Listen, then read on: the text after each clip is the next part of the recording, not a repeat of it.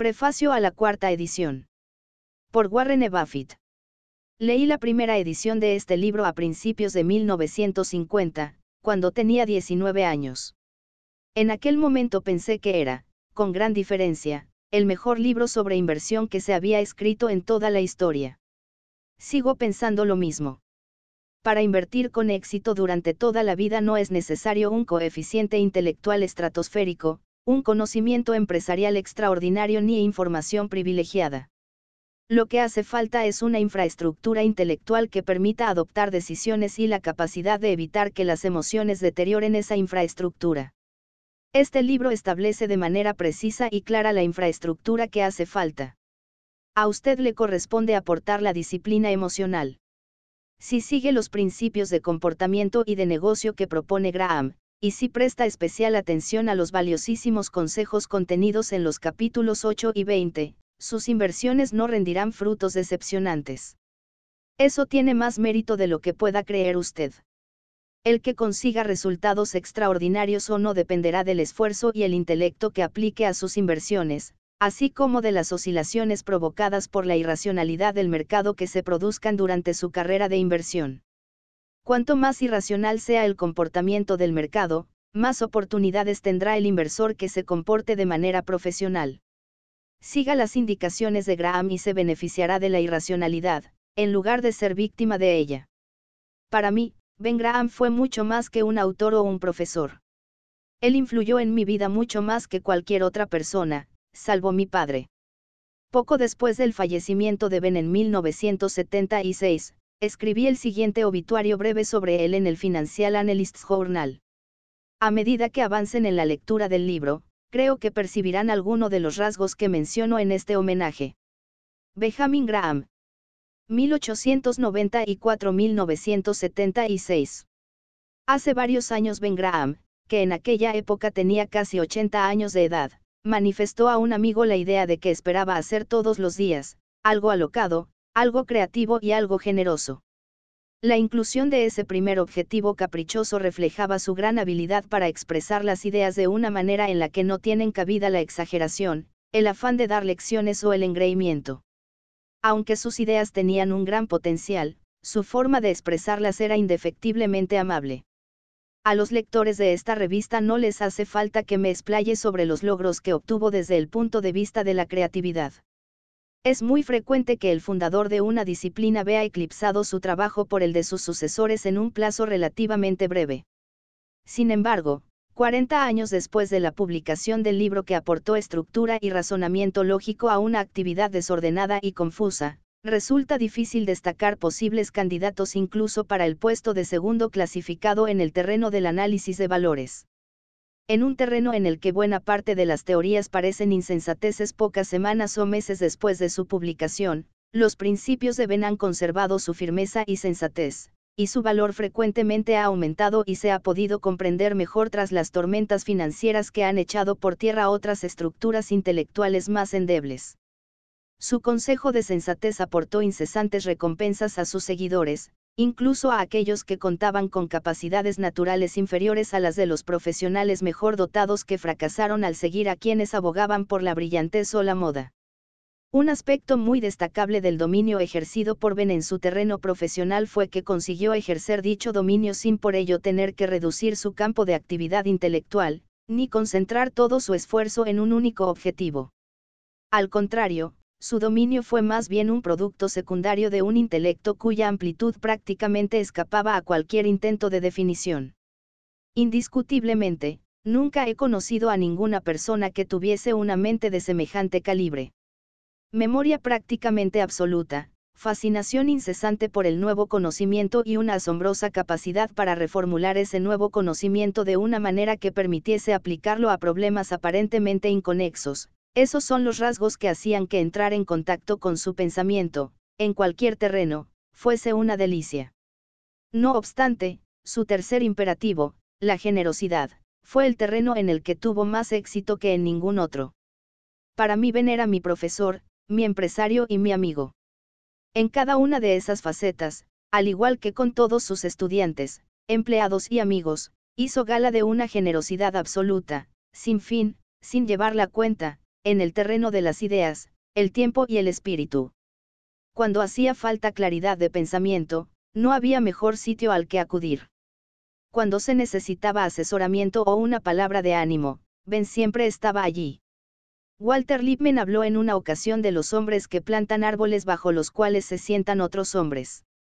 Ben Graham era uno de esos hombres. Reimpresión de Financial Analysts Journal, noviembre-diciembre de 1976. Una nota sobre Benjamin Graham. Por Jason Zweig.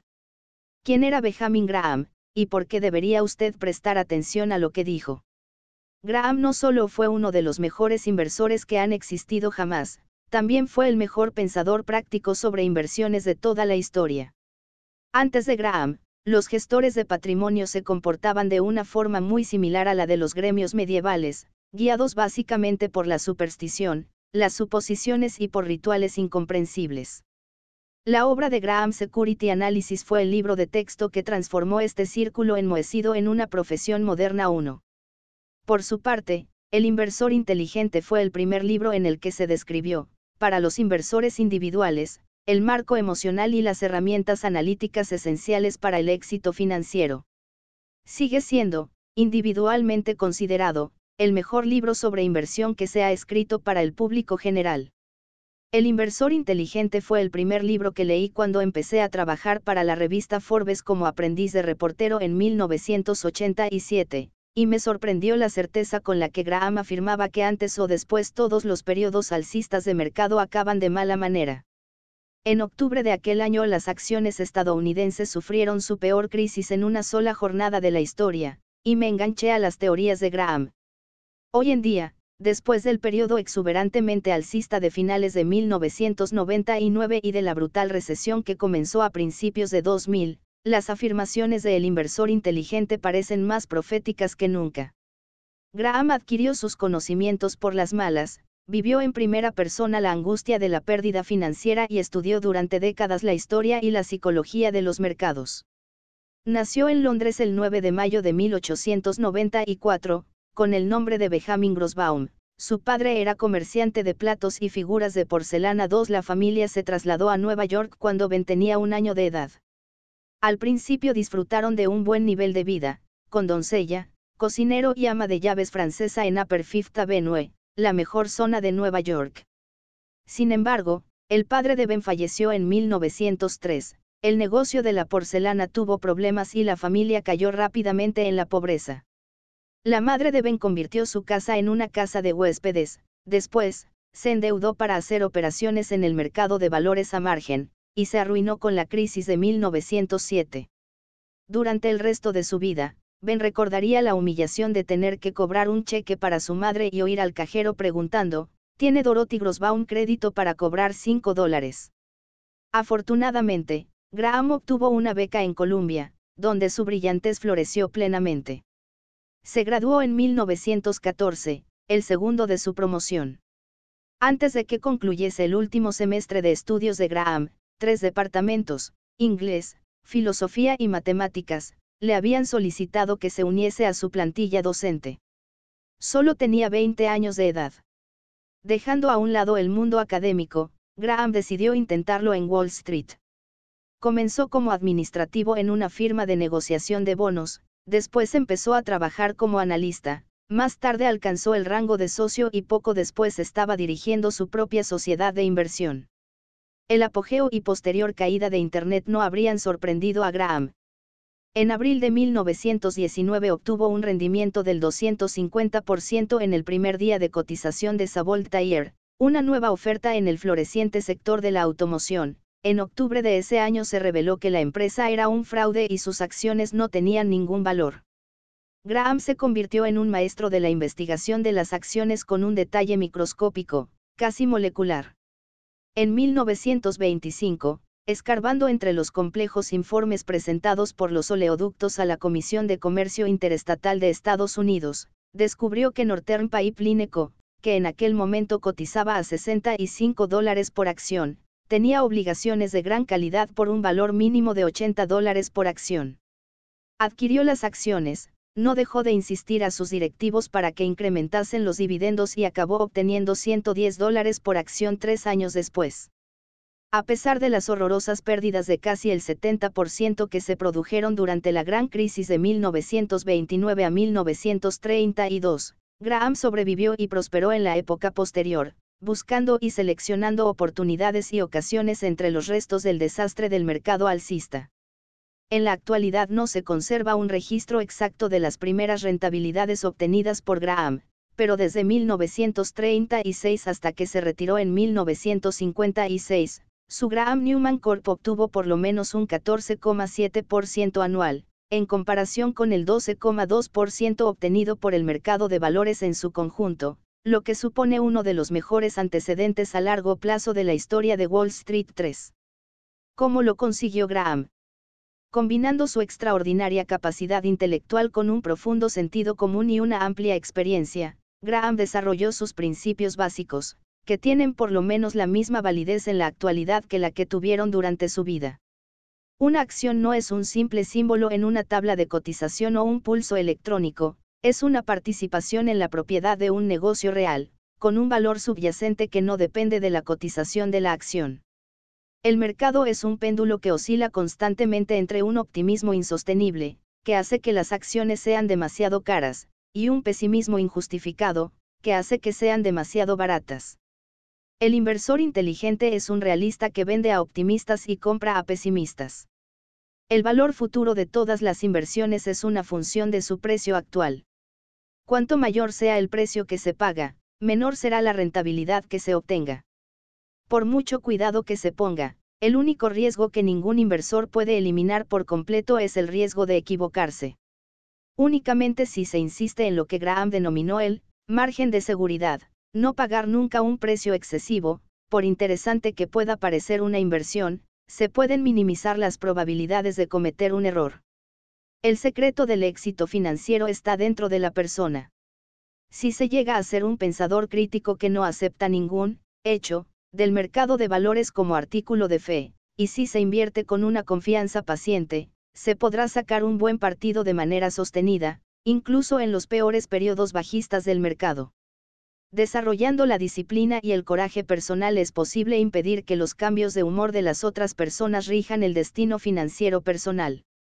Al final, el comportamiento que tienen las inversiones de una persona es mucho menos importante que el comportamiento que tiene esa persona.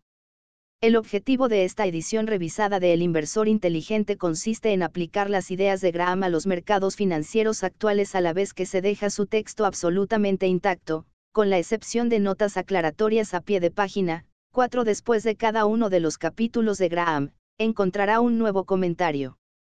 En estas guías para el lector he añadido ejemplos recientes que deberían poner de manifiesto lo relevantes, y lo liberadores, que siguen siendo en la actualidad los principios de Graham. Envidio la emoción y la experiencia formativa de que van a disfrutar leyendo la obra maestra de Graham por primera vez, o incluso por tercera o cuarta vez como todos los clásicos, cambia nuestra forma de apreciar el mundo y se renueva cada vez, educándonos. Es una obra que mejora cada vez que se lee. Teniendo a Graham como guía, es seguro que llegará usted a ser un inversor mucho más inteligente. Introducción. ¿Qué se pretende conseguir con este libro? El objetivo de este libro consiste en proporcionar, en una forma adecuada para los legos en esta materia, Orientación a la hora de adoptar y poner en práctica una política de inversión. En términos relativos, se dirá poco sobre la técnica de análisis de valores, se prestará atención principalmente a los principios de inversión y a las actitudes de los inversores.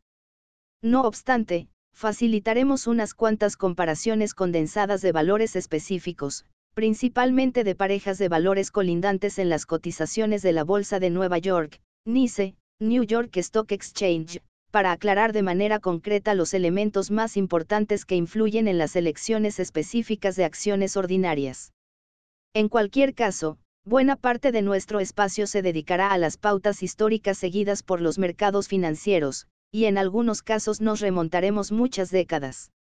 Para invertir de manera inteligente en valores es necesario estar dotado de un conocimiento adecuado del comportamiento que han tenido en la práctica los diferentes tipos de obligaciones y de acciones en circunstancias variables, de las cuales es muy probable que, por lo menos algunas, vuelvan a darse en nuestra propia experiencia personal. No hay afirmación más cierta ni más aplicable a los mercados de valores que la famosa advertencia de Santillane, los que no recuerdan el pasado están condenados a repetirlo. Nuestro texto se dirige a los inversores, que es una figura claramente diferente de los especuladores, y nuestra primera tarea será aclarar y destacar estas diferencias, en la actualidad prácticamente olvidadas. Debemos afirmar desde el principio que este no es un libro sobre, cómo ganar un millón. No hay formas seguras y fáciles de alcanzar la riqueza en los mercados de valores, ni en ningún otro sitio. No estaría mal reforzar la afirmación que acabamos de hacer con un poco de historia financiera, sobre todo si se tiene en cuenta que se pueden extraer unas cuantas lecciones de dicha historia. En el culminante año 1929, John J. Raskoff, una prominente figura tanto en Estados Unidos como en Wall Street, alabó las bondades del capitalismo en un artículo publicado en el Ladies Home Journal titulado, Todo el mundo debería ser rico. Punto asterisco su tesis era que con ahorrar únicamente 15 dólares al mes e invertirlos en buenas acciones ordinarias, reinvirtiendo los dividendos, se podría obtener un patrimonio de 80.000 dólares en 20 años, habiendo aportado únicamente 3.600 dólares. Si el magnate de General Motors hubiese tenido razón, habría sido ciertamente una forma muy fácil de llegar a ser rico. ¿Hasta qué punto acertó? Nuestro cálculo aproximado, que se basa en una inversión en los 30 valores que componen el Dow Jones Industrial Average, DJIA, indica que si se hubiese seguido la prescripción de Raskov durante el periodo que va de 1929 a 1948, el patrimonio del inversor a principios de 1949 habría ascendido a unos 8.500 dólares. Es una cifra muy alejada de la promesa del prohombre de 80.000 dólares, e indica la poca confianza que se puede depositar en tales garantías y previsiones optimistas. Sin embargo, y como comentario marginal, debemos destacar que la rentabilidad realmente obtenida por esa operación a 20 años habría sido de más del 8% compuesto anual, y eso teniendo en cuenta que el inversor habría comenzado sus adquisiciones con el DJIA en un nivel de 300 y habría acabado con una valoración basada en el nivel de cierre a 1948 de 177. Esta marca podría considerarse un argumento convincente del principio de adquisiciones periódicas mensuales y de acciones ordinarias sólidas durante los buenos y los malos tiempos, un programa que se conoce como, promediar el coste en unidades monetarias. Como nuestro libro no se dirige a los especuladores, no está destinado a los que operan en el mercado. La mayoría de estas personas seguían por gráficos u otros medios principalmente mecanicistas para determinar los momentos adecuados para comprar y vender. El único principio aplicable a prácticamente todos estos denominados, métodos técnicos, es el de que se debe comprar porque un valor o el mercado ha evolucionado al alza y se debe vender porque ha descendido. Es exactamente lo contrario a cualquier principio de negocio válido en cualquier otro terreno, y es absolutamente improbable que pueda conducir al éxito duradero en el mercado de valores. En nuestra propia experiencia y observación del mercado de valores, que cubre más de 50 años, no hemos conocido a una sola persona que haya ganado dinero de manera consistente o duradera aplicando ese principio de, seguir al mercado. No tenemos ninguna duda a la hora de afirmar que este método es tan falaz como popular. Ilustraremos la afirmación que acabamos de hacer, aunque la siguiente exposición, por supuesto, no debe ser considerada como prueba irrefutable de lo que decimos, con una breve exposición de la famosa teoría Dow para operar en el mercado de valores, que expondremos posteriormente asterisco. Desde su primera publicación en 1949, han ido apareciendo revisiones de El inversor inteligente con intervalos de aproximadamente cinco años. En la actualización de la presente edición tendremos que ocuparnos de una serie de nuevos acontecimientos producidos desde el momento en que se redactó la edición de 1965. Entre tales acontecimientos se pueden mencionar 1.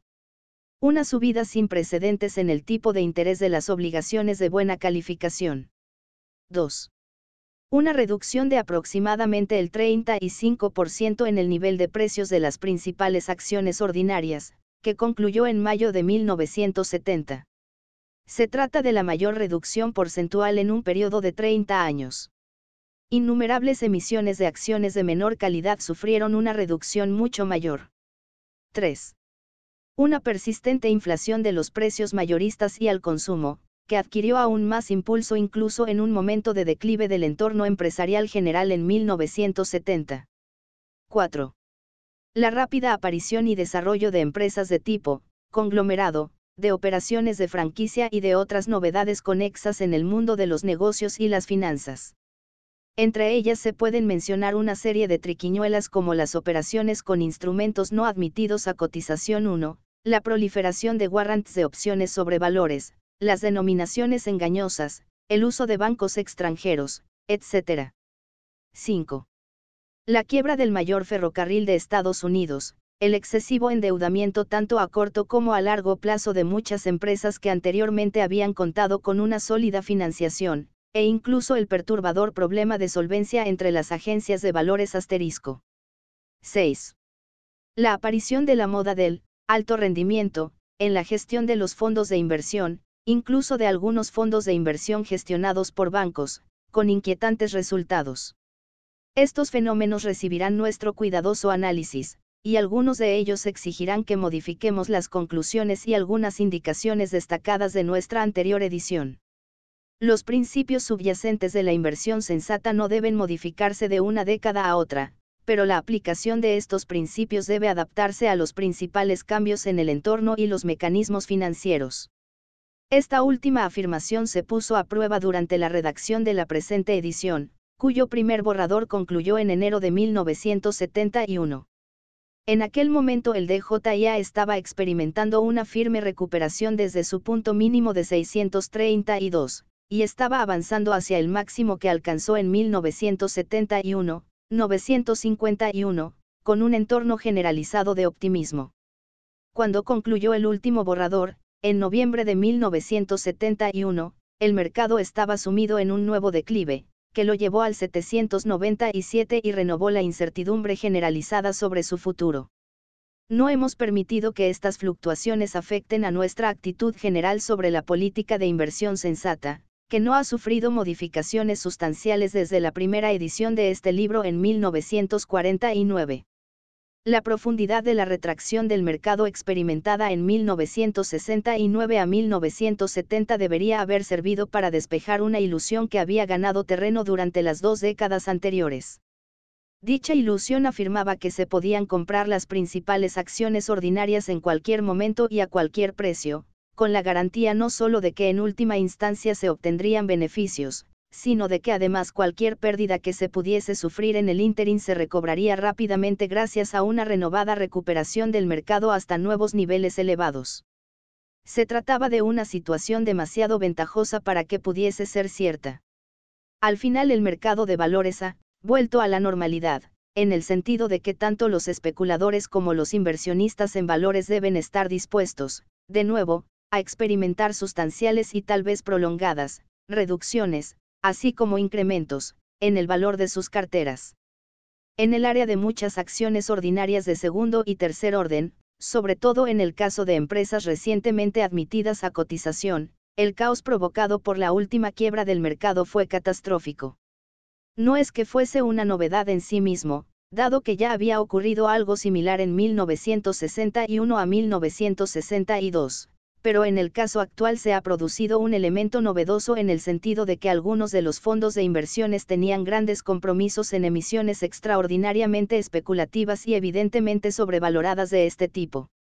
Es obvio que no solo hay que advertir al principiante de que aunque el entusiasmo pueda ser necesario para conseguir grandes logros en otros lugares, en el mercado de valores conduce de manera prácticamente segura al desastre.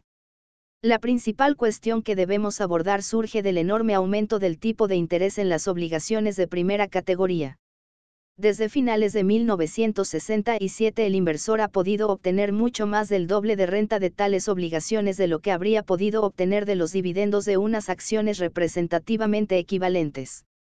A principios de 1972 la rentabilidad de las obligaciones de mayor nivel era del 7,19%, en comparación con un mero 2,76% en el caso de los valores industriales.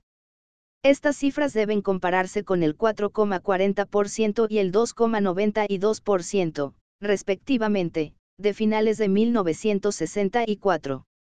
Resulta difícil caer en la cuenta de que cuando escribimos por primera vez este libro en 1949 las cifras eran casi exactamente las contrarias, las obligaciones rendían únicamente el 2,66% y las acciones rendían el 6,82%. Dos en las ediciones anteriores hemos surgido de manera constante a que por lo menos el 25% de la cartera del inversor conservador estuviese invertido en acciones, y en general nos hemos mostrado partidarios de un reparto a partes iguales entre los dos tipos de instrumentos. En la actualidad debemos plantearnos si la mayor ventaja actual del rendimiento de las obligaciones en comparación con el rendimiento de las acciones podría llegar a justificar una política de inversión exclusiva en obligaciones hasta que se vuelva a establecer una relación más sensata, como esperamos que ocurra. Por supuesto, la cuestión de la inflación continuada tendrá la máxima importancia a la hora de llegar a una decisión en este terreno. Dedicaremos un capítulo a esta exposición asterisco. En el pasado hemos realizado una distinción básica entre los dos tipos de inversores a los que se dirigía este libro, el defensivo y el emprendedor. El inversor defensivo, o pasivo, es el que centra principalmente su atención en evitar errores o pérdidas serias.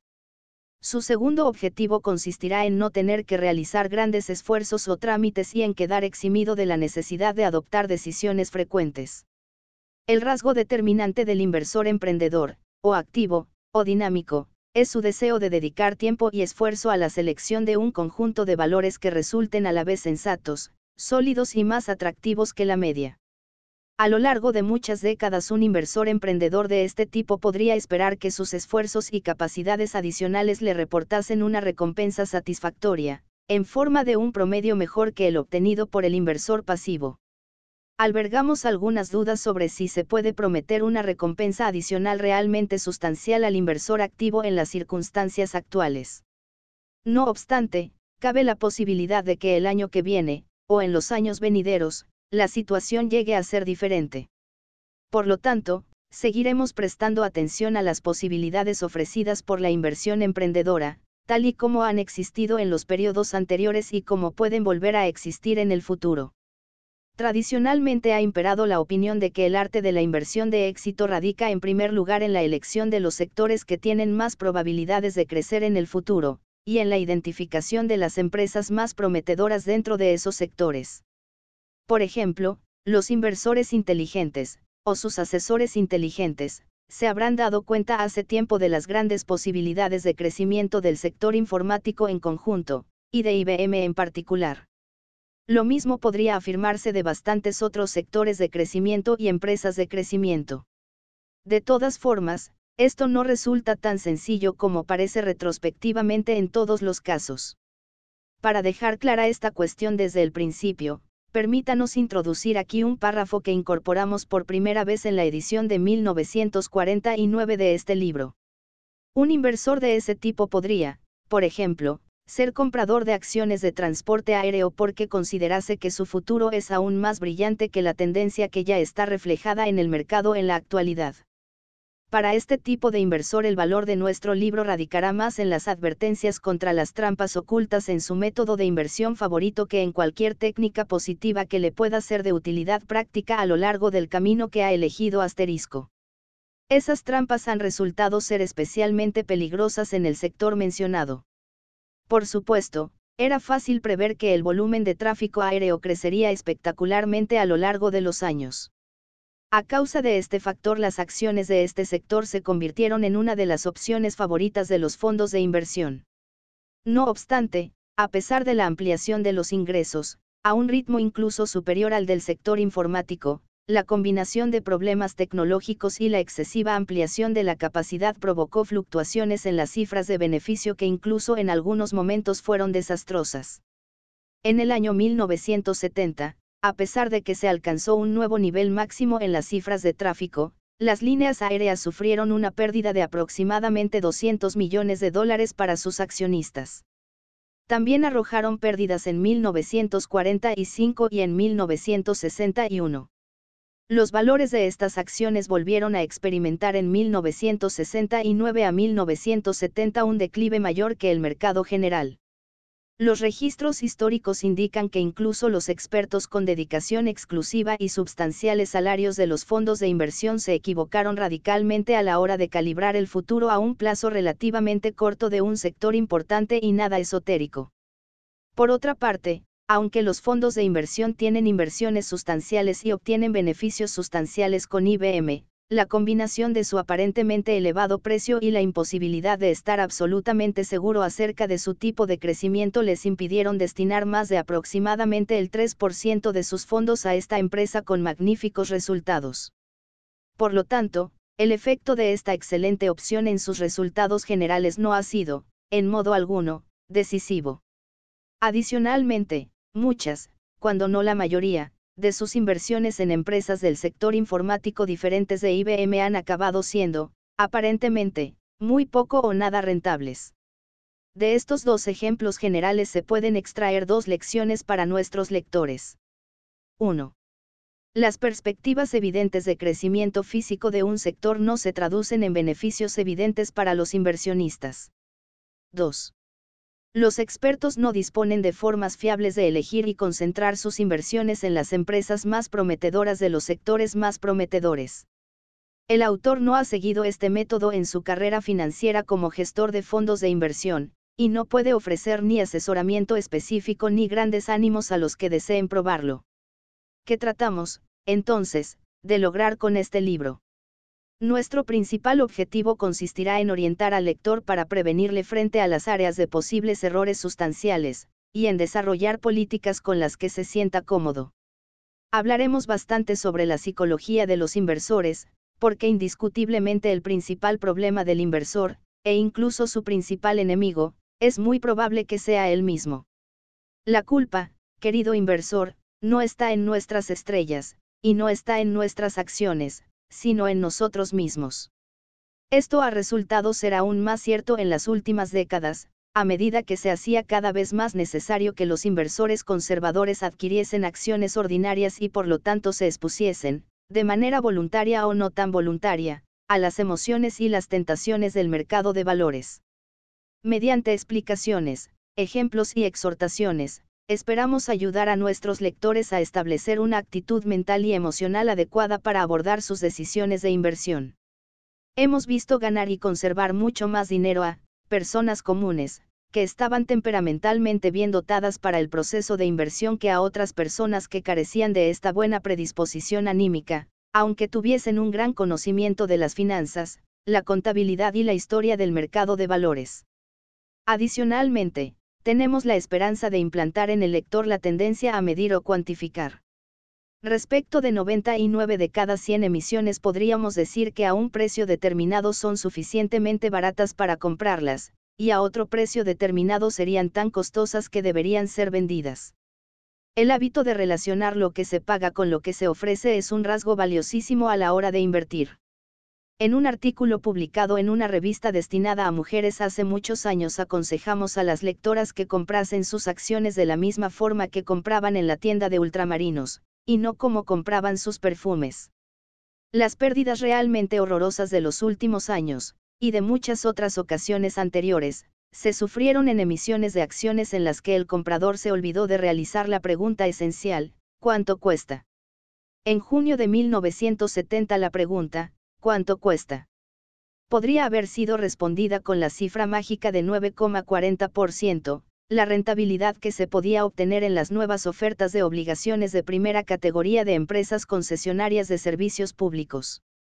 En la actualidad esa cifra se ha reducido a aproximadamente al 7,3%, pero incluso este rendimiento resulta suficientemente tentador para plantearse la siguiente pregunta, ¿para qué molestarse en buscar cualquier otra respuesta?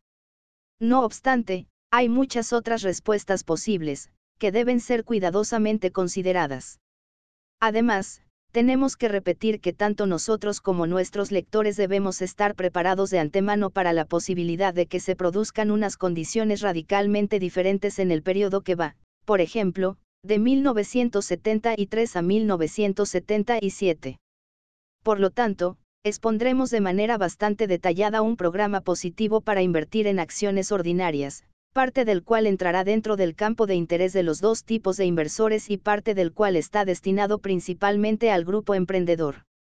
Llamativamente, sugeriremos que uno de nuestros requisitos esenciales en este terreno es que nuestros lectores se limiten a emisiones que se vendan no muy por encima del valor de sus activos materiales asterisco el motivo de este consejo aparentemente desfasado es de naturaleza práctica y psicológica al mismo tiempo.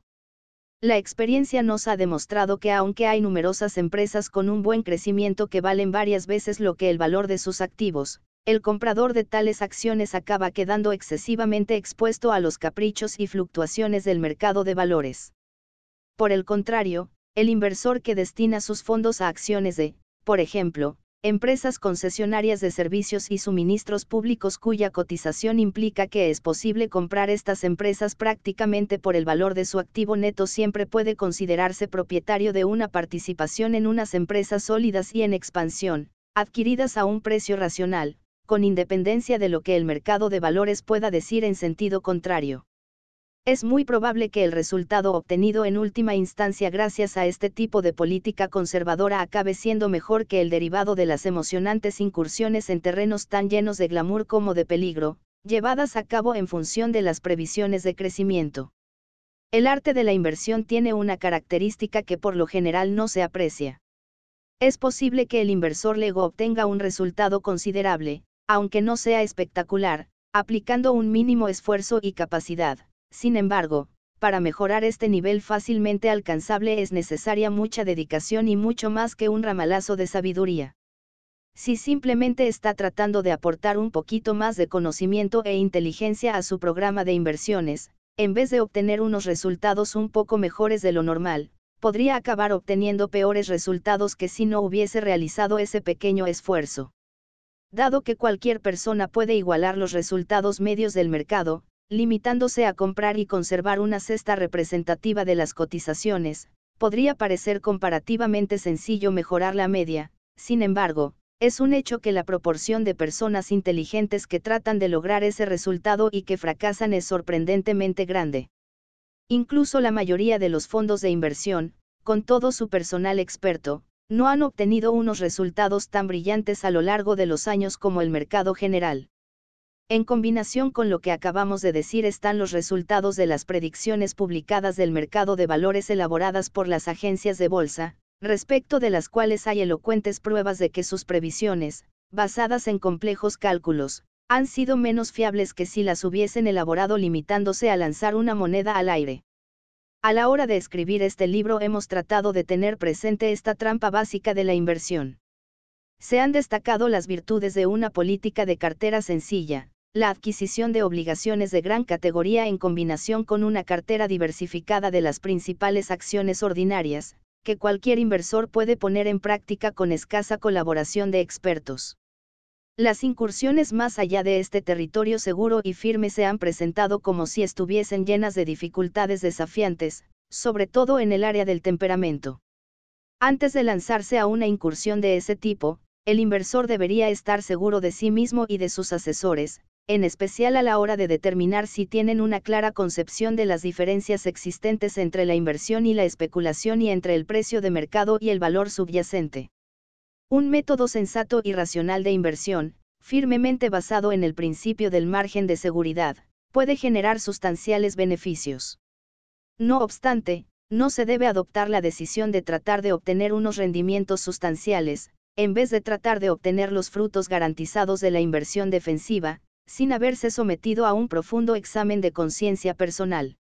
Un último pensamiento en retrospectiva. Cuando el joven auditor empezó a trabajar en Wall Street en junio de 1914 nadie tenía ni la más remota idea de lo que nos esperaba en el siguiente medio siglo. El mercado de valores ni siquiera sospechaba que, en un plazo de dos meses, iba a estallar una guerra mundial que acabaría cerrando la Bolsa de Valores de Nueva York. En el momento presente, en 1972, Estados Unidos el país más rico y poderoso de la Tierra, aunque esté asolado por todo tipo de problemas importantes y aunque su confianza sobre el futuro flaquee.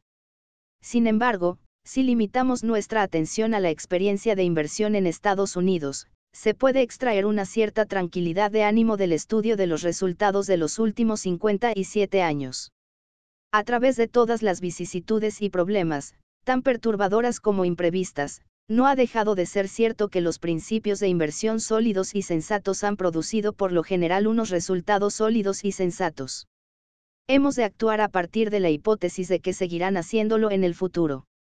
Nota al lector, este libro no aborda en sí mismo la política financiera general de ahorradores e inversionistas, se ocupa únicamente de la parte de sus fondos que están dispuestos a destinar a valores como y Sebels, o canjeables, es decir, a obligaciones y acciones.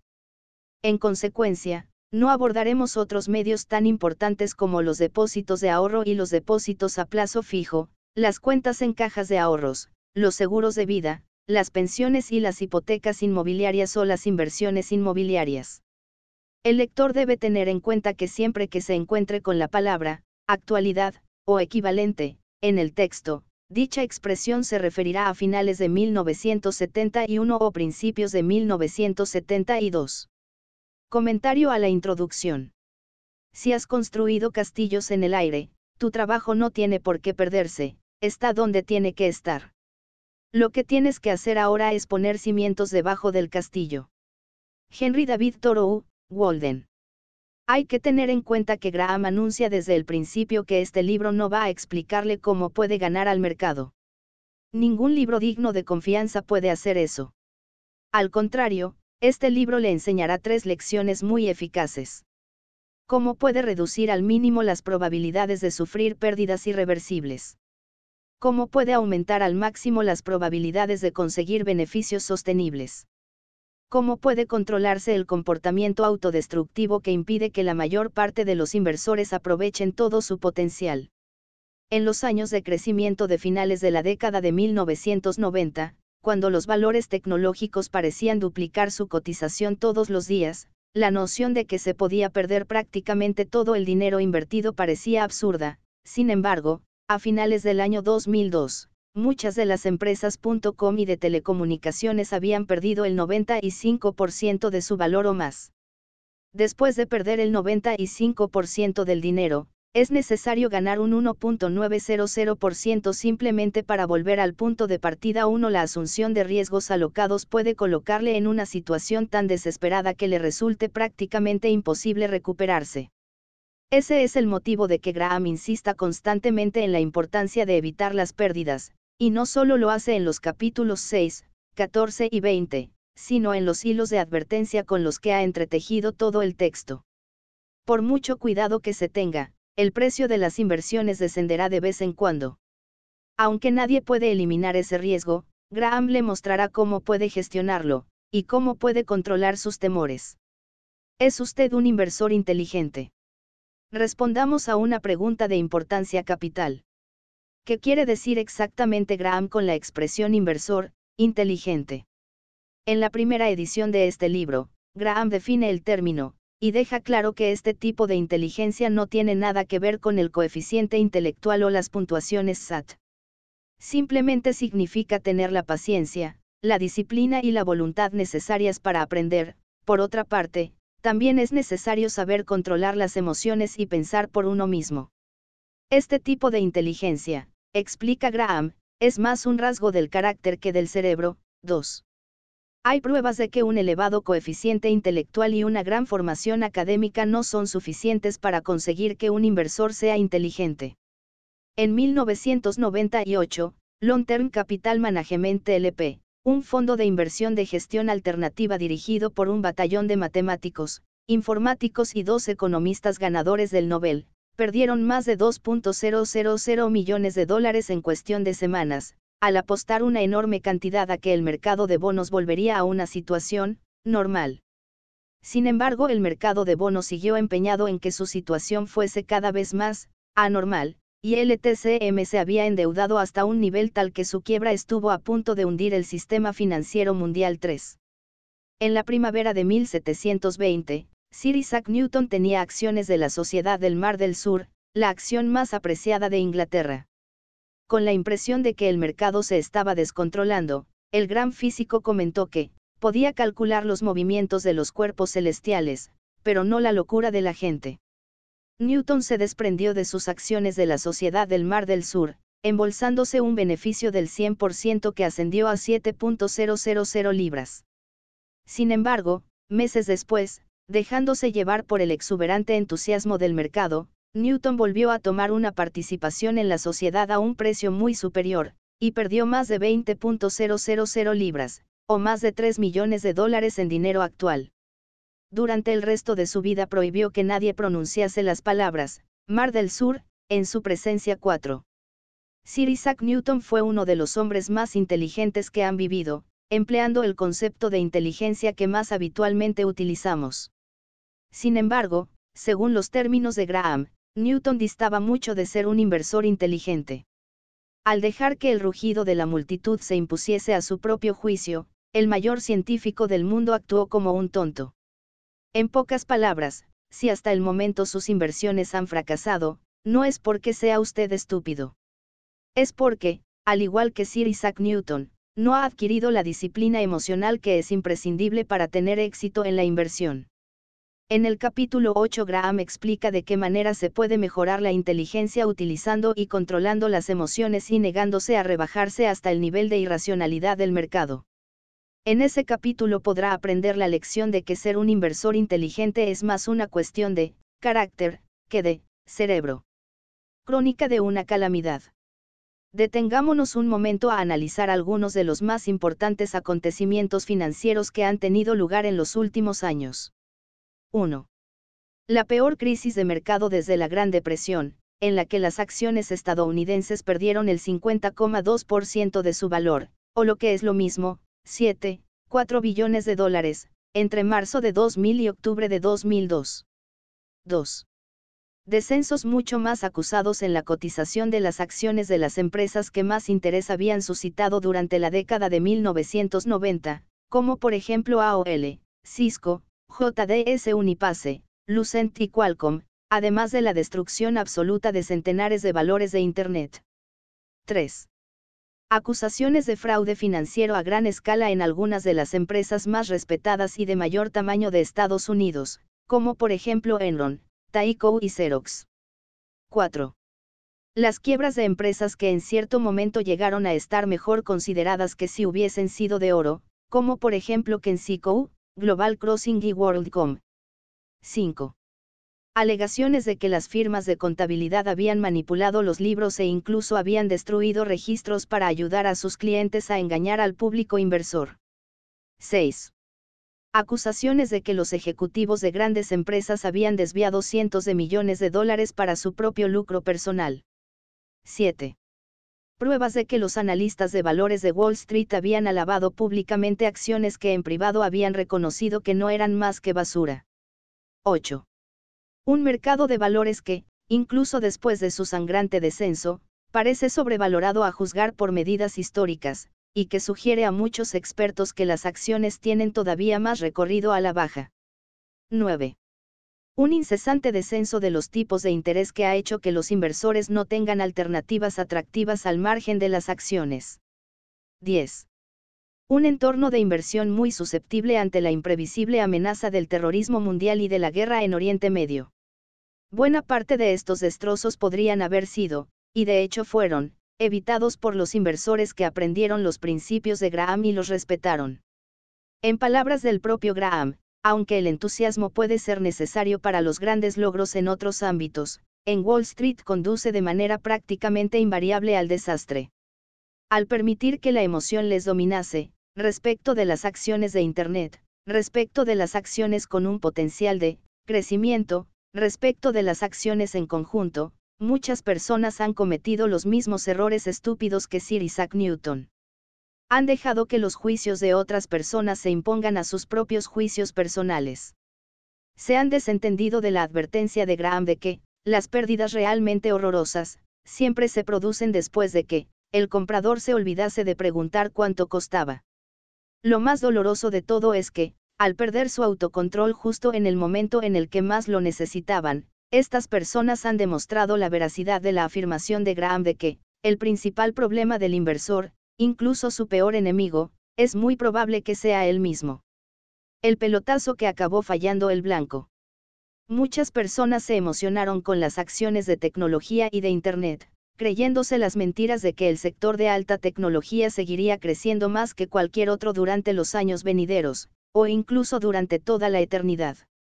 A mediados de 1999, después de haber obtenido un rendimiento del 117,3% en solo los primeros cinco meses del año, el gestor de cartera de Management Internet Fund, Alexander Chang, predijo que su fondo ganaría el 50% al año durante los 3 a 5 años siguientes y una media anual del 35%, a lo largo de los próximos 20 años. 5.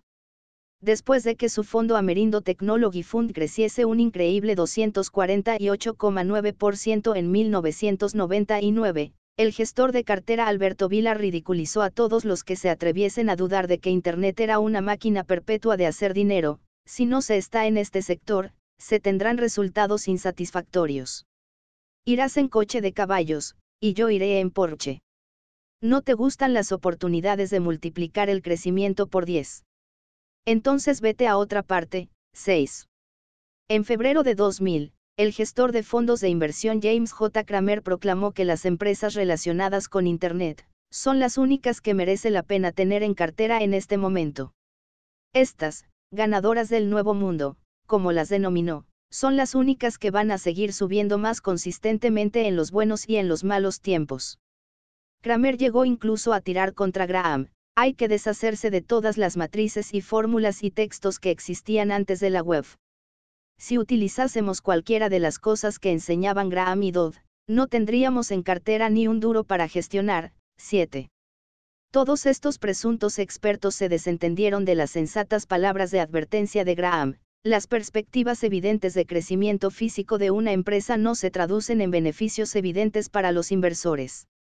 Aunque parece sencillo predecir qué sector va a crecer más deprisa, esa capacidad de previsión no tiene valor real si la mayor parte de los demás inversores ya prevén lo mismo.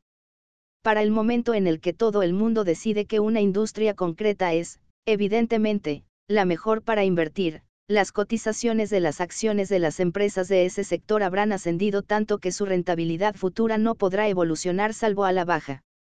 Por lo menos hasta el momento actual nadie ha tenido las agallas de seguir afirmando que la tecnología seguirá siendo el sector de mayor crecimiento del mundo. De todas formas, no se olvide de lo siguiente, las personas que en la actualidad afirman que el siguiente pelotazo seguro estará en la asistencia sanitaria, en la energía, en el sector inmobiliario o en el oro no tendrán más razón al final que la que acabaron teniendo los que cantaban las alabanzas de la alta tecnología. El resquicio de esperanza. Si en la década de 1990 ningún precio parecía demasiado elevado para las acciones, en 2003 hemos llegado a un punto en el que ningún precio parece ser suficientemente bajo. El péndulo ha oscilado, como Graham sabía que siempre hace, desde la exuberancia irracional hasta el pesimismo injustificable. En 2002 los inversionistas sacaron 27.000 millones de dólares de los fondos de inversión, y un estudio realizado por la Securities Industries o Chen descubrió que uno de cada 10 inversionistas había reducido por lo menos un 25% su cartera de acciones. Las mismas personas que estaban dispuestas a comprar acciones a finales de la década de 1990, cuando su cotización ascendía y, por lo tanto, eran muy caras, vendían acciones a medida que su cotización se reducía y, por lo tanto, eran baratas. Como Graham muestra con gran brillantez en el capítulo 8, esto es exactamente lo contrario de lo que hay que hacer. El inversor inteligente se da cuenta de que las acciones cada vez son más arriesgadas, no menos arriesgadas, a medida que su cotización aumenta, y menos arriesgadas, y no más, a medida que sus cotizaciones descienden. El inversor inteligente teme el mercado alcista, puesto que hace que las acciones resulten más caras de adquirir. Por el contrario, siempre y cuando se tenga suficiente efectivo disponible para hacer frente a los gastos necesarios, se deberían aceptar de buen grado los periodos bajistas del mercado, puesto que hacen que las acciones vuelvan a estar a buenos precios 8. Así que anímese. La muerte del mercado alcista no es la mala noticia que todo el mundo cree que es. Gracias al declive de las cotizaciones de las acciones, el momento actual es considerablemente más seguro, y más sensato, para crear un patrimonio. Siga leyendo, y deje que Graham le explique cómo lograrlo. Capítulo 1. Inversión en contraposición a especulación, resultados que puede esperar el inversor inteligente. Este capítulo mostrará un esquema de las opiniones que se van a exponer durante el resto del libro. En particular, queríamos exponer desde el principio nuestro concepto de política de cartera adecuada para un inversor individual, no profesional. Inversión en contraposición a especulación. ¿Qué queremos decir cuando empleamos el término, inversor? A lo largo del libro el término se empleará en contraposición al término, especulador. Ya en 1934, en nuestro libro de texto Security Analysis 1 tratamos de formular con precisión la diferencia que existe entre los dos, de la siguiente manera, una operación de inversión es aquella que, después de realizar un análisis exhaustivo, promete la seguridad del principal y un adecuado rendimiento. Las operaciones que no satisfacen estos requisitos son especulativas. Aunque nos hemos aferrado tenazmente a esta definición a lo largo de los 38 años siguientes, merece la pena destacar los cambios radicales que se han producido en el uso del término, inversor, durante este periodo.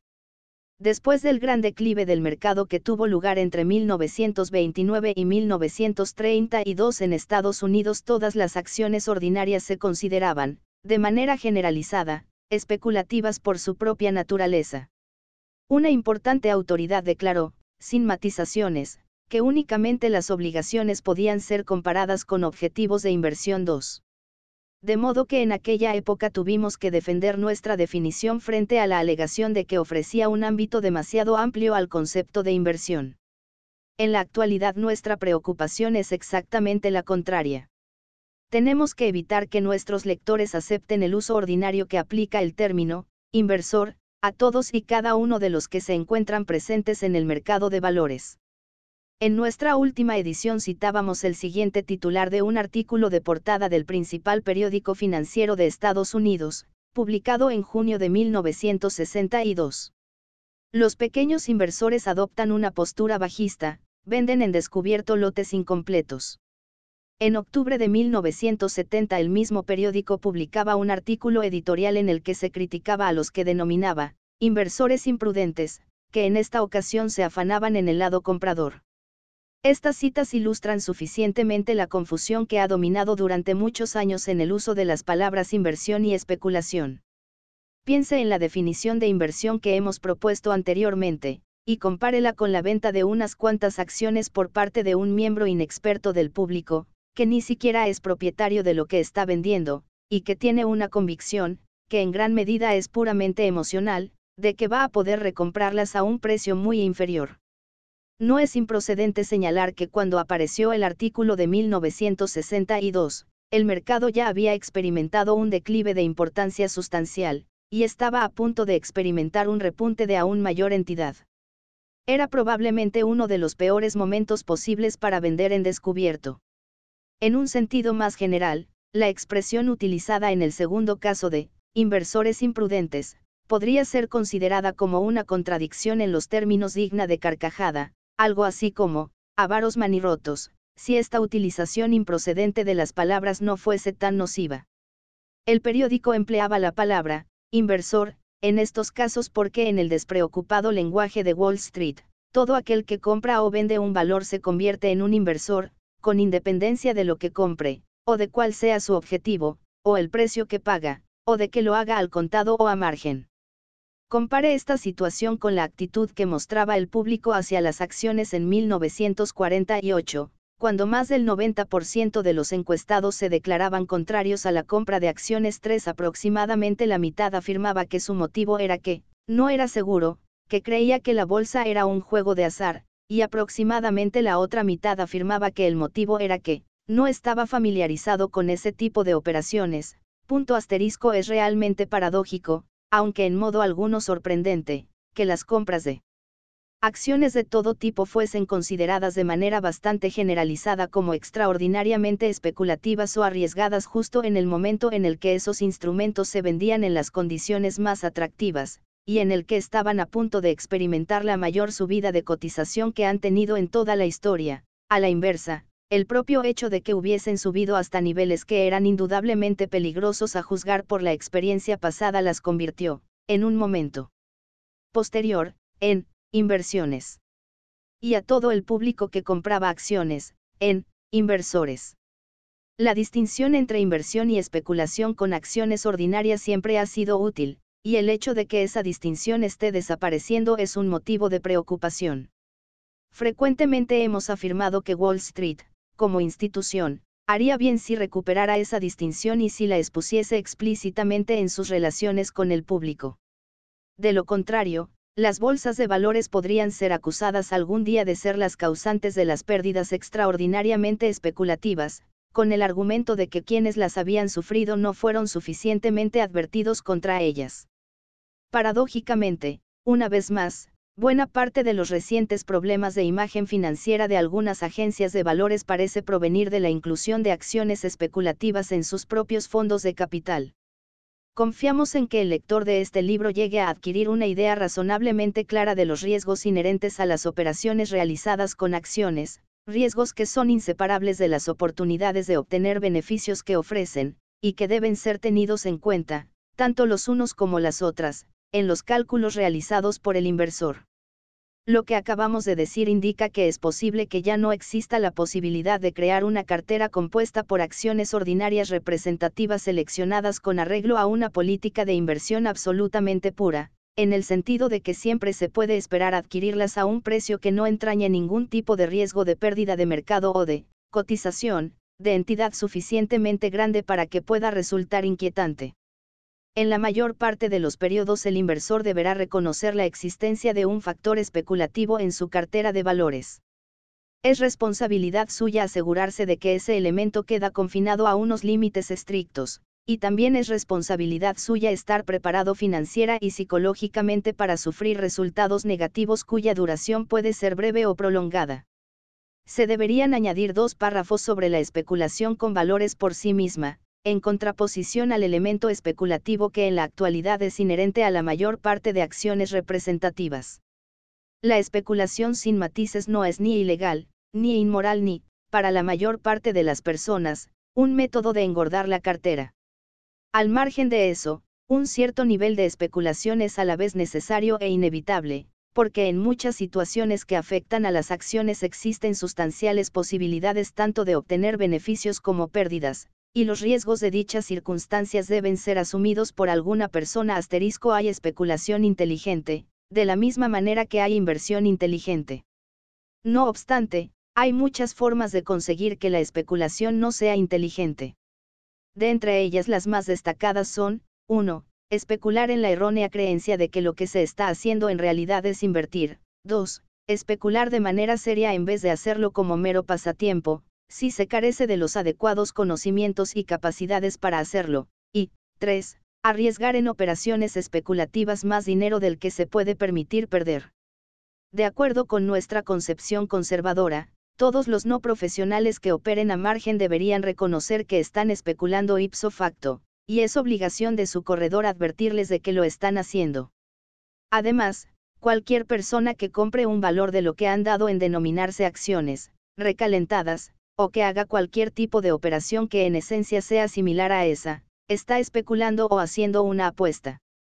La especulación siempre es fascinante, y puede ser muy divertida siempre y cuando sus resultados sean favorables. Si quiere probar suerte, separe una porción, cuanto más pequeña mejor, de su patrimonio, colóquela en una cuenta separada y destínela a este fin. No añada nunca más dinero a esta cuenta simplemente porque el mercado ha evolucionado al alza y los beneficios son copiosos. En realidad, ese será, precisamente, el momento de empezar a pensar en la posibilidad de retirar dinero del fondo especulativo.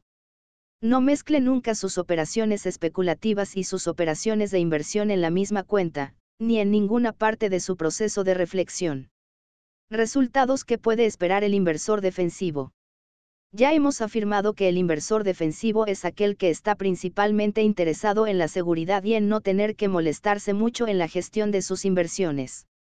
En general, qué vía de actuación debería seguir, y qué rendimientos podría esperar en condiciones medias normales, si es que existen realmente tales condiciones.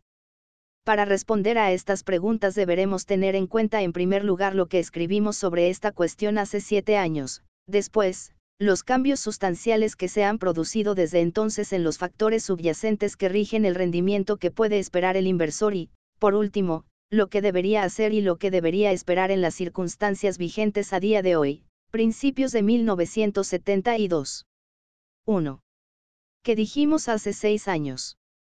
Recomendamos que el inversor dividiese su cartera entre obligaciones de primera categoría y acciones ordinarias de primer orden, que la proporción destinada a obligaciones nunca fuese inferior al 25% ni superior al 75%, por lo que la cifra destinada a acciones tenía que ser necesariamente la complementaria, que su opción más sencilla consistiría en mantener una proporción 50 a 50 entre las dos alternativas, introduciendo ajustes para restaurar la igualdad cuando la evolución del mercado la hubiese desequilibrado en un 5% aproximadamente como política alternativa podría optar por reducir el componente de acciones al 25%, si tenía la impresión de que el mercado había alcanzado un nivel peligrosamente elevado, y, por el contrario, que podía incrementarla hacia el máximo del 75%, si tenía la impresión de que el declive en la cotización de las acciones estaba haciendo que éstas fuesen cada vez más atractivas. En 1965 el inversor podía obtener aproximadamente el 4,5% de rendimiento con las obligaciones de primera categoría sujetas a tributación y el 3,25% con unas buenas obligaciones exentas de tributación. La rentabilidad por dividendo de las principales acciones, con el índice de JIA en un nivel del 892, ascendía únicamente al 3,2%. Este hecho, en combinación con algunos otros, recomendaba una postura cauta. Dejábamos entender que, en niveles normales de mercado, el inversor debería ser capaz de obtener una rentabilidad por dividendo inicial de entre el 3,5% y el 4,5% por sus adquisiciones de acciones, a la que debería añadir un incremento firme de valor subyacente, y en el precio de mercado normal, de una cesta de acciones representativas aproximadamente del mismo importe, lo que arrojaría un rendimiento combinado por dividendos y revalorización de aproximadamente el 7,5% al año. La división en partes iguales entre obligaciones y acciones arrojaría una rentabilidad de aproximadamente el 6% antes de impuestos.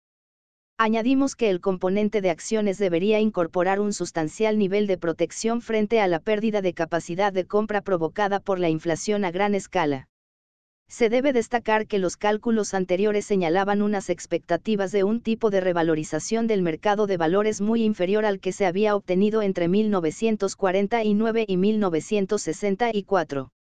Esa tasa de crecimiento había alcanzado un promedio bastante superior al 10% en lo tocante al conjunto de acciones cotizadas y, por lo general, se consideraba que era una especie de garantía de resultados igualmente satisfactorios respecto de lo que cabía esperar en el futuro pocas personas estaban dispuestas a considerar seriamente la posibilidad de que ese elevado tipo de revalorización en el pasado significase realmente que la cotización de las acciones estaba, en un nivel demasiado elevado en la actualidad, y, por lo tanto, que, los maravillosos resultados obtenidos desde 1949 no fuesen un augurio de muy buenos resultados, sino por el contrario de malos resultados, para el futuro. 4.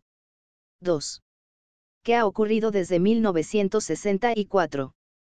El principal cambio desde 1964 hectárea ha sido el incremento de los tipos de interés ofrecidos por las obligaciones de primera categoría, que han alcanzado unos niveles máximos en términos históricos, aunque desde entonces se ha producido una considerable recuperación desde los precios inferiores de 1970.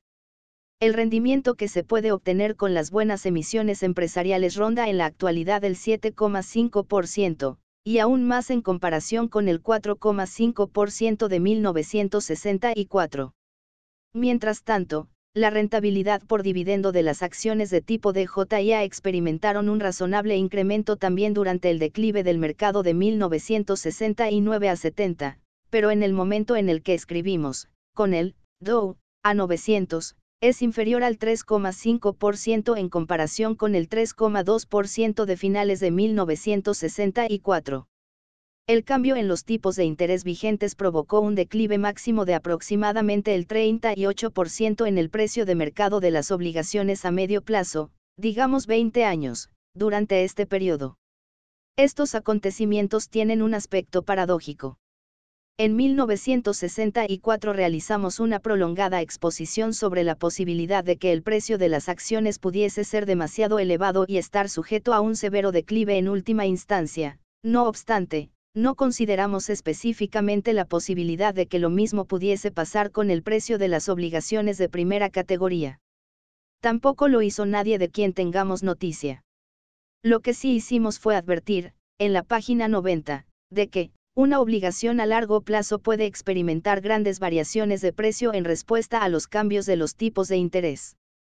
A la luz de lo que ha ocurrido desde entonces, creemos que esta advertencia, con sus correspondientes ejemplos, fue insuficientemente destacada. Porque el hecho es que si el inversor hubiese tenido una cantidad concreta en el DJIA a su precio de cierre de 874 en 1964, habría obtenido un pequeño beneficio sobre dicha cantidad a finales de 1971, incluso en el nivel inferior, 631, de 1970 la pérdida declarada habría sido inferior que la que se muestra en las obligaciones a largo plazo de buena categoría. Por otra parte, si hubiese limitado sus inversiones en obligaciones a bonos de ahorro de Estados Unidos, emisiones empresariales a corto plazo o cuentas de ahorro, no habría experimentado pérdida en el valor de mercado de su principal a lo largo del periodo y habría disfrutado de un mejor rendimiento por renta que el ofrecido por las buenas acciones. Por lo tanto, resultó que los auténticos, equivalentes a efectivo, acabaron siendo mejores inversiones en 1964 que las acciones ordinarias, a pesar de la experiencia de inflación que, en teoría, debería haber favorecido a las acciones en relación con el efectivo. La reducción en el valor del principal cotizado de las obligaciones a largo plazo de buena categoría fue consecuencia de los acontecimientos que tuvieron lugar en el mercado de dinero, una zona de difícil comprensión, que normalmente no influye mucho en la política de inversión de los particulares. Esta es otra más de la innumerable serie de experiencias que se han producido a lo largo del tiempo y que han demostrado que el futuro de los precios de los valores nunca puede darse por sabido por adelantado asterisco. Prácticamente siempre las obligaciones han fluctuado mucho menos en precio que las acciones y, por lo general, los inversores siempre han podido adquirir buenas obligaciones con cualquier tipo de vencimiento sin tener que preocuparse sobre las variaciones que pudiese experimentar su valor de mercado. Esta regla general ha sufrido unas cuantas excepciones, y el periodo siguiente a 1964 resultó ser una de ellas. Volveremos a hablar sobre las modificaciones de los precios de las obligaciones en un capítulo posterior. 3. Expectativas y política a finales de 1971 y principios de 1972. Hacia finales de 1971 era posible obtener un interés sujeto a tributación del 8% con obligaciones empresariales a medio plazo de buena calidad, y del 5,7% exento de tributación con unas buenas obligaciones estatales o municipales. En el terreno del más corto plazo, el inversor podía obtener aproximadamente el 6% en emisiones de la Administración estadounidense reembolsables en un plazo de 5 años. En este último caso, el comprador no tenía que preocuparse de una posible pérdida de valor de mercado, puesto que estaba seguro del íntegro reembolso, incluido el 6% de rendimiento por intereses, al final de un periodo de tenencia relativamente breve. El DJIA al recurrente nivel de precios de 900 imperante en 1971 únicamente rinde el 3,5%. Partamos de la hipótesis de que en la actualidad, al igual que en el pasado, la decisión de política básica que se debe adoptar es la forma de repartir los fondos entre obligaciones de gran categoría, o lo que se denomina también, equivalente a efectivo, y las principales acciones de tipo DJIA. ¿Qué vía debería seguir el inversor en las condiciones actuales, si no tenemos ningún motivo sólido para predecir ni un movimiento sustancial al alza ni un movimiento sustancial a la baja durante un cierto periodo en el futuro? En primer lugar, Hemos de destacar que si no se producen cambios adversos serios, el inversor defensivo debería estar en condiciones de contar con el actual rendimiento por dividendo del 3,5% respecto de su inversión en acciones y también en una apreciación anual media de aproximadamente el 4%. Como explicaremos posteriormente, Esta apreciación se basa esencialmente en la reinversión por diversas empresas de un importe anual correspondiente con cargo a los beneficios no distribuidos.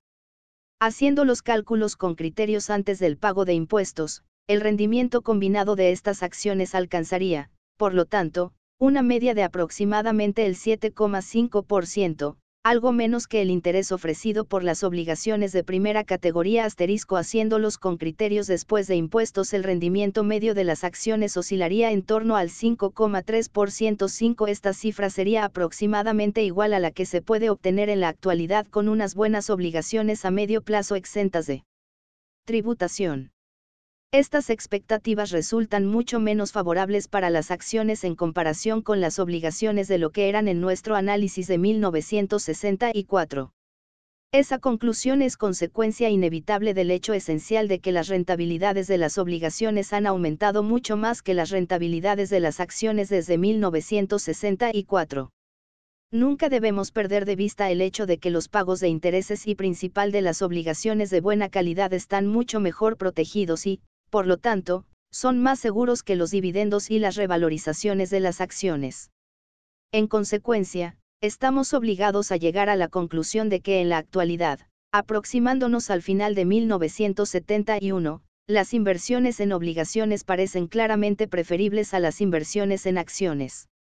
Si pudiéramos estar seguros de que esta conclusión es correcta, tendríamos que aconsejar al inversor defensivo que pusiese todo su dinero en obligaciones y nada de su dinero en acciones ordinarias hasta que la actual relación de rentabilidades cambiase sustancialmente a favor de las acciones. La cuestión es que, por supuesto, no podemos estar seguros de que las obligaciones vayan a seguir siendo mejor que las acciones a partir de los niveles actuales.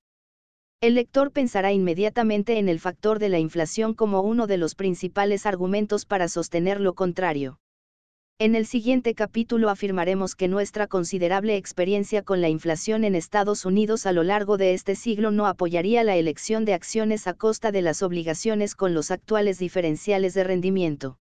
No obstante, siempre existe la posibilidad, aunque nosotros la consideramos remota, de una aceleración en la inflación, que de una o de otra forma acabase haciendo que los valores de capital fuesen preferibles a las obligaciones pagaderas o rescatables por un importe fijo de dinero asterisco existe la posibilidad alternativa, que también consideramos extraordinariamente improbable, de que las empresas estadounidenses lleguen a conseguir un nivel tal de beneficios, sin que se produzca una aceleración de la inflación, que se justifique un gran aumento de los valores de las acciones en los años venideros. Por último, también existe la posibilidad más probable de que vayamos a ser testigos de otro gran aumento especulativo en el valor de mercado que no tenga una justificación real en los valores subyacentes. Cualquiera de estas razones, y tal vez otras que no se nos han ocurrido, podrían hacer que el inversor lamentase tener una concentración del 100% en obligaciones, incluso a sus niveles de rendimiento más favorables. Por lo tanto, Después de esta abreviada exposición de las principales consideraciones, volveremos a enunciar la misma política de compromiso básico para los inversores defensivos, es decir, que en todo momento tengan una parte sustancial de sus fondos en carteras de tipo obligación y una parte significativa también en acciones. Sigue siendo cierto que pueden optar entre mantener un reparto sencillo a partes iguales entre los dos componentes o una proporción diferente en función de su valoración, que varía entre el mínimo del 25% y el máximo del 75% de cualquiera de las dos. Ofreceremos nuestra opinión más detallada sobre estas políticas alternativas en un capítulo posterior. Teniendo en cuenta que en el momento presente el rendimiento global que cabe esperar de las acciones ordinarias es prácticamente el mismo que el de las obligaciones, el rendimiento actualmente previsible, incluida la revalorización de las acciones, por parte del inversor experimentaría poca variación con independencia de la forma en que éste repartiese sus fondos entre los dos componentes. Tal y como se ha calculado anteriormente, el rendimiento agregado de ambas partes debería rondar el 7,8% antes de impuestos o el 5,5% con arreglo a criterios de rendimiento exento de tributación, o haciendo los cálculos después del pago de impuestos. Un rendimiento de esta magnitud es apreciablemente superior al que habría obtenido a largo plazo el inversor conservador típico durante la mayor parte del pasado. Es posible que no parezca atractivo en relación con el 14%, aproximadamente, de rendimiento exhibido por las acciones durante los 20 años de evolución predominantemente alcista de mercado que siguieron a 1949. No obstante, debería recordarse que entre 1949 y 1969 el precio del DJIA se había multiplicado por más de 5, mientras que sus ganancias y dividendos se habían multiplicado por 2, aproximadamente. Por lo tanto, la mayor parte de los impresionantes resultados de mercado de ese periodo se basaban en una modificación de las actitudes de los inversionistas y los especuladores, más que en el incremento de valor subyacente de las empresas. En ese sentido, podría afirmarse que se trataba de un crecimiento autoinducido por su gestión. Al hablar sobre la cartera de acciones del inversor defensivo hemos limitado nuestros comentarios exclusivamente a emisiones de máxima categoría del tipo que se incluyen en los 30 títulos integrados en el Dow Jones Industrial Average. Lo hemos hecho únicamente por comodidad, y no para dar a entender que solamente esas 30 emisiones son adecuadas para dicho tipo de inversor.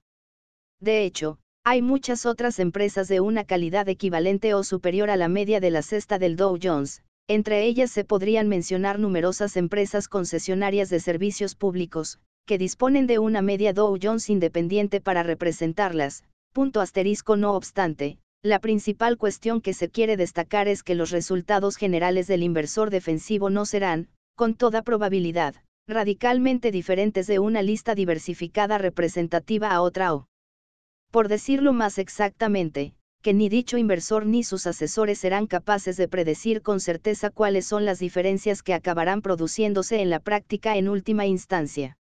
Es cierto que se supone que el arte de la inversión hábil radica especialmente en la selección de aquellos valores que vayan a dar mejores resultados que el mercado en general. Por motivos que expondremos en otro momento, somos escépticos respecto a la capacidad que tengan en general los inversores defensivos de conseguir resultados mejores que la media, lo que, si nos paramos a reflexionar, supondría en realidad tener que superar sus propios rendimientos generales asterisco, nuestro escepticismo se hace extensivo a la gestión de los grandes fondos por parte de expertos. Permítanos ilustrar nuestra afirmación con un ejemplo que en primera instancia puede dar la impresión de que demuestra exactamente lo contrario. Entre diciembre de 1960 y diciembre de 1970 el DJIA pasó de 616 a 839, lo que supone un incremento del 36%. No obstante, en el mismo periodo el índice ponderado de Standard Poor's, mucho mayor, compuesto por 500 acciones pasó de 58 horas y 11 minutos a 92 horas y 15 minutos, lo que supone un incremento del 58%. Evidentemente, el segundo grupo habría resultado ser una compra mejor que el primero pero ¿quién habría estado dispuesto a predecir en 1960 que lo que parecía un lote variado de todo tipo de acciones ordinarias iba a conseguir unos resultados nítidamente mejores que los 30 tiranos aristocráticos del Dow?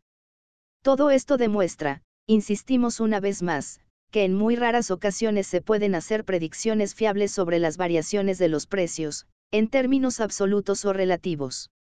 Repetiremos aquí, sin disculparnos por ello, porque se trata de una advertencia en la que nunca se insiste lo suficiente, que el inversor no puede tener esperanzas de conseguir resultados mejores que la media mediante la adquisición de nuevas ofertas, o de acciones, recalentadas, de cualquier tipo, expresiones con las que nos referimos a aquellas que están recomendadas para conseguir un rápido beneficio en realidad es casi absolutamente seguro que a la larga ocurrirá exactamente lo contrario.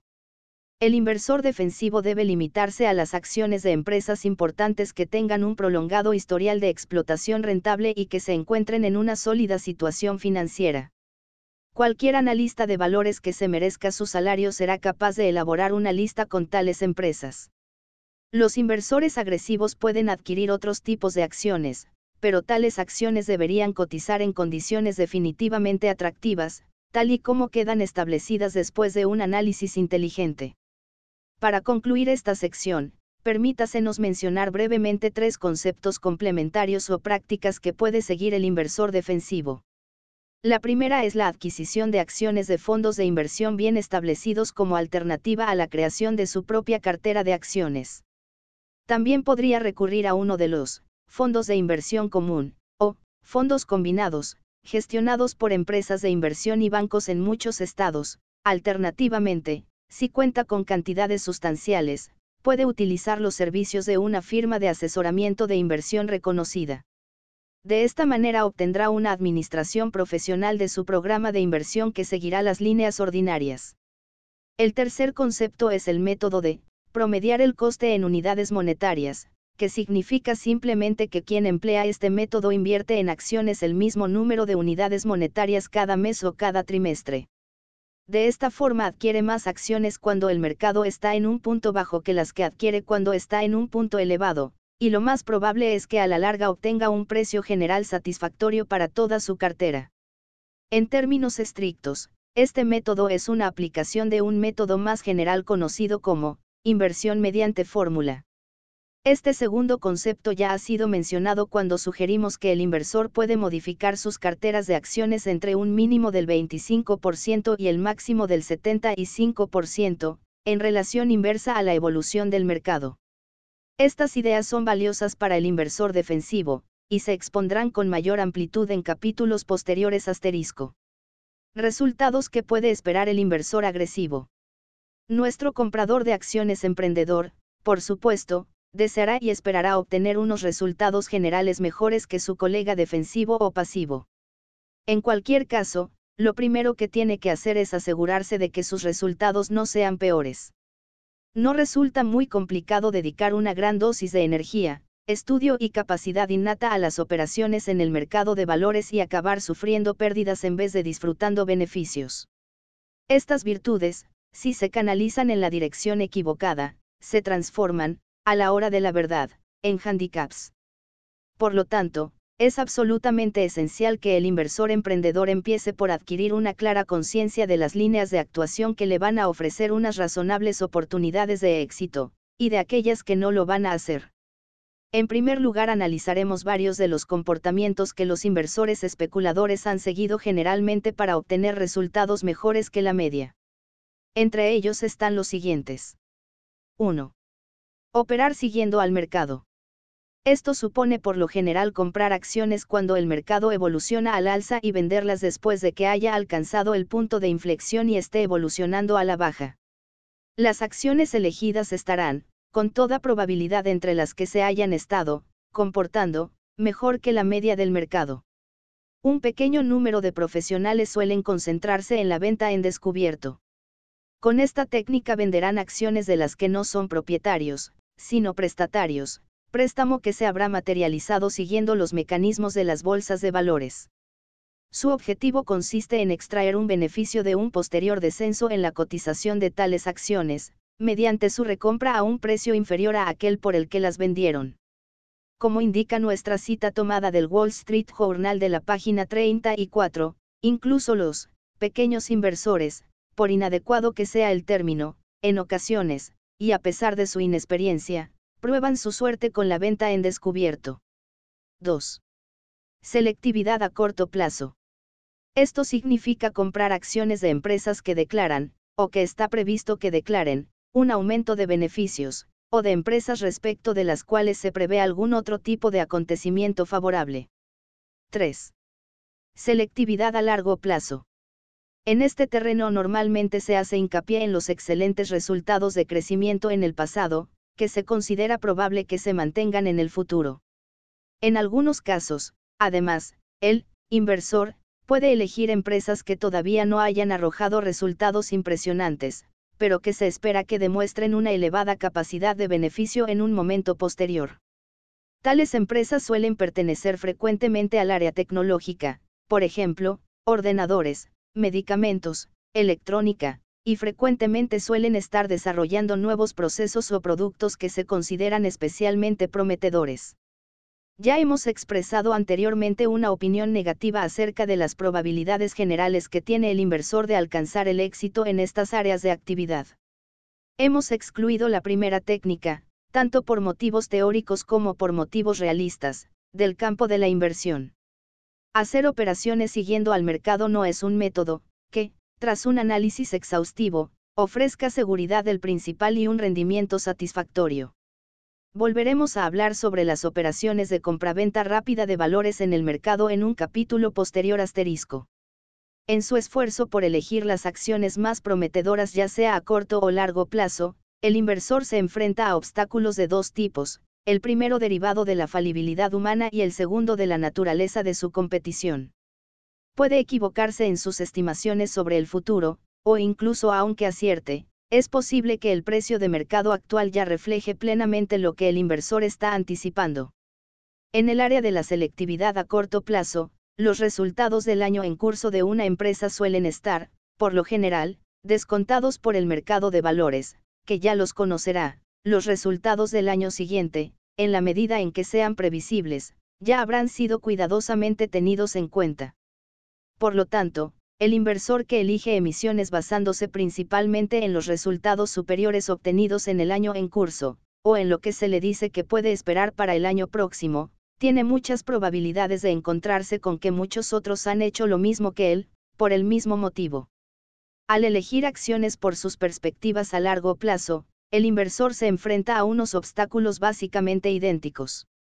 La posibilidad de un error manifiesto en la predicción, que ilustramos con nuestro ejemplo de las líneas aéreas de la página 20, es indudablemente mayor que cuando tiene que abordar los beneficios a más corto plazo como los expertos suelen equivocarse cuando realizan tales previsiones, teóricamente es posible que un inversor extraiga grandes beneficios si hace predicciones correctas en un momento en el que el mercado en conjunto está haciendo predicciones incorrectas. No obstante, eso únicamente ocurre en la teoría. ¿Cuántos inversores emprendedores pueden dar por supuesto que tienen la capacidad intelectual o los dones proféticos para superar a los analistas profesionales en su juego favorito de estimar los beneficios futuros a largo plazo? Por lo tanto, todo ello nos conduce a la siguiente conclusión, tan lógica como desconcertante, para disfrutar de una probabilidad razonable de obtener unos resultados continuados mejores que la media, el inversor debe seguir unas políticas que sean, 1 inherentemente sensatas, firmes y prometedoras, y, 2, que no gocen de popularidad en el mercado de valores. ¿Hay algún tipo de política de ese estilo que tenga el inversor emprendedor a su disposición? Una vez más, la teoría nos indica que la respuesta debería ser sí. Hay motivos generales para pensar que la respuesta debería ser afirmativa también en la práctica. Todo el mundo sabe que las variaciones especulativas de las acciones tienen recorridos demasiado prolongados en ambas direcciones, con frecuencia en el mercado general y con certeza, por lo menos, en un número limitado de los valores individuales. Además, es posible que una acción concreta esté minusvalorada por falta de interés o por un prejuicio popular injustificado podríamos llegar más lejos y afirmar que en una proporción asombrosamente grande de las operaciones realizadas con acciones ordinarias, los que las realizan no parece que sean capaces de distinguir, por utilizar términos que no puedan ser considerados groseros, una parte de su anatomía de otra. En este libro mostraremos numerosos ejemplos de discrepancias, pasadas, entre precio y valor.